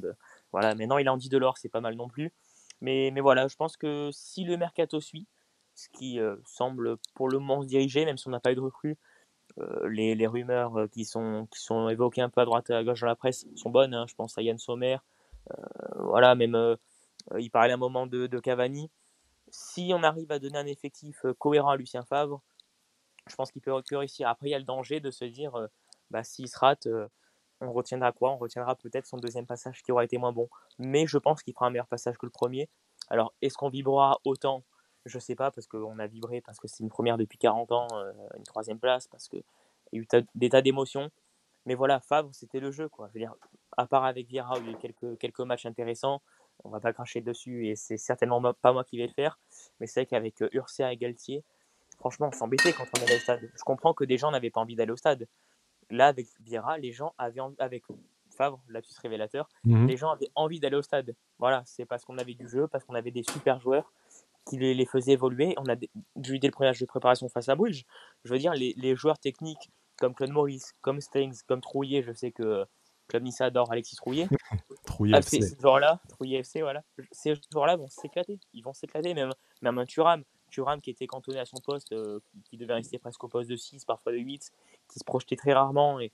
Mais le, peu de fois où il a la, possibilité de le faire, notamment face au PSG, il a été XXL. Et on l'a vu, son dépassement de fonction face à, face à Bruges a permis à amener le, but. Je, des joueurs comme Thuram, comme Stein, comme Claude Maurice, ils vont s'éclater avec Lucien Favre. Vraiment, et on va se régaler. Et puis les jeunes aussi. Ouais, j'allais te dire, c'est peut-être un peu tôt pour savoir ce qui, ce qui va en être exactement de l'identité de, de l'OGC Nice 2022-2023. Mais comme le dit Ben, tu as des jeunes joueurs, et comme tu, tu, allais le dire, tu as des jeunes joueurs, des jeunes joueurs offensifs avec un jeu, on va dire, euh, soyeux, ou en tout cas euh, un beau jeu, comme on appelle ça, qui seront peut-être dans des meilleures dispositions pour, euh, pour s'exprimer sous la mandature de Lucien Favre. Oui, exactement. Bon, après, ça va forcément euh, dépendre du mercato, des arrivées et, des départs. Mais je pense que Lucien Favre, euh, il, peut, il va compter sur les jeunes. Euh, je pense qu'il sait ce qu'il a comme, qualité avec les jeunes du centre de formation qu'on a vu notamment contre Bruges samedi. Mais, voilà, il va s'appuyer aussi dessus pour, bah, amener un peu de fraîcheur à cet effectif-là, un petit peu d'insouciance. Et je pense que c'est une bonne chose parce que ces derniers temps, on, a très peu compté sur les, jeunes de l'effectif. Et là, je pense que dans, dans notre équipe, on, a 4, euh, 5, voire 6 jeunes qui, qui peuvent prétendre à, à, gratter du temps de jeu cette saison avec le GC Nice. Et je pense que c'est une bonne chose de, de, construire aussi des bases euh, sur ce niveau-là. Euh, Jean-Pierre River l'avait dit avec Ineos, qui voulait compter sur la formation. Alors ça va être long forcément, mais ça va peut-être aussi commencer cette saison avec Favre, comme il l'a fait à l'époque avec Malansar. Messieurs, un, un, mot pour finir. On a évoqué beaucoup de souvenirs, beaucoup de très très bons souvenirs. Je sais pas vous, mais moi, je passais un peu, un peu une meilleure journée maintenant que je me suis souvenu de tous ces, de tous ces matchs. Il n'y a pas eu que des bons souvenirs. Mais globalement, ça a été une époque du gym qu'on a, qu'on a, qu'on a adoré et qu'on a, qu'on a suivi avec passion, dans laquelle on s'est replongé pour préparer cette émission avec grand plaisir. Qu'est-ce que, voilà, quelque chose pour conclure sur que ce soit sur ce passage-là ou, ou sur l'avenir euh, après, après cette émission? Tout simplement, moi je dirais que ce passage-là, c'était historique pour nous. Euh, c'était vraiment euh, un des beaux moments et comme tu l'as dit, ça, remémore de beaux souvenirs et, ça embellit la journée. Et puis je pense qu'on peut se montrer optimiste pour la, pour la suite maintenant. Euh, on a un actionnaire puissant avec des ambitions, on a le retour de Lucien Favre. si le mercato est là, on, aura tous les outils pour, pour vivre de belles saisons et, et rêver avec cette équipe de l'OGC Nice au niveau européen et en Ligue 1 c'est presque une torture de devoir attendre euh, quelques semaines avant le premier match de la saison. En plus, le premier match euh, de la saison sera à l'extérieur, euh, à Toulouse. Vous savez quoi, j'ai clairement envie d'y aller. Donc, mais il faudra attendre le match face à Strasbourg pour les voir de plus près à l'Alliance Riviera. Et puis dès la quatrième journée, il y aura un match très attendu face à l'OM, qui peut-être, comme il y, a, il y a six ans maintenant, pourrait être un tournant dès le début de la saison. En tout cas, on l'espère, et Lucien Favre saura aborder ce match-là. Voilà, vraiment hâte d'attaquer la saison, surtout avec ce qu'on a vu hier, euh, avant non, hier pardon, euh, en match amical face à Bruges, et aussi d'autres équipes du championnat comme Lyon euh, qui, qui recrutent. Lyon qui a gagné 4 à 2 hier, qui risque d'être aussi au niveau, donc ça va donner un super championnat. En tout cas, voilà. On a hâte en tout cas, et on a hâte de, s'armer pour euh, aller à, la lutte avec ces places européennes, voire même avec euh, le top 3 si ce n'est mieux, comme, euh, comme a dit Lucien Favre, on risque de faire s'étouffer le président River lors de sa conférence de presse de présentation. messieurs, merci beaucoup de m'avoir tenu compagnie. on n'a pas du tout vu le temps passer, hein, du coup, pendant une heure et demie d'émission, mais bon, en même temps, c'était que des, que des bons souvenirs et que de la passion, donc on a, on ne regarde pas la montre forcément. Cette émission est à retrouver du coup sur toutes les plateformes audio, que ce soit Apple Podcast, Spotify, Deezer, euh, Amazon, euh, ainsi, de, ainsi de suite. N'hésitez pas euh, à noter déjà le podcast si vous avez aimé, même si vous n'avez pas aimé, hein, naturellement. N'hésitez pas à nous faire part de vos critiques constructives. Mais voilà, une petite, une petite note, si possible 5 étoiles, mais vous faites comme vous voulez. Un abonnement également sur ces plateformes. Vous pouvez aussi nous retrouver sur notre chaîne YouTube, sur la chaîne YouTube de Sports Content, du coup avec toutes les autres émissions du groupe et surtout sur l'application OneFootball également. On vous laisse le lien pour la télécharger gratuitement dans la description de, ce, podcast. Euh, bah, ben, Bertigno, euh, merci beaucoup. Vous savez que vous revenez quand vous voulez euh, de toute façon. On vous retrouve sur vos comptes Twitter. Je les laisserai en, description de cette émission également. Et puis voilà, Bertigno, pour tes analyses tactiques, Ben, que ce soit pour tes livres, pour tes commentaires, pour ta bonne humeur globalement, pour tes apparitions télé et radio aussi, sans nul doute au cours, de, au cours de la saison. On espère que tu réserveras un peu de temps pour Avantini ça. Et puis, et puis voilà, tu es bienvenu quand tu veux. Parfait. il ne me reste plus qu'à vous souhaiter une bonne soirée. Merci pour ceux qui ont écouté cette émission jusqu'au bout. Et Issa Nissa. Bonne soirée.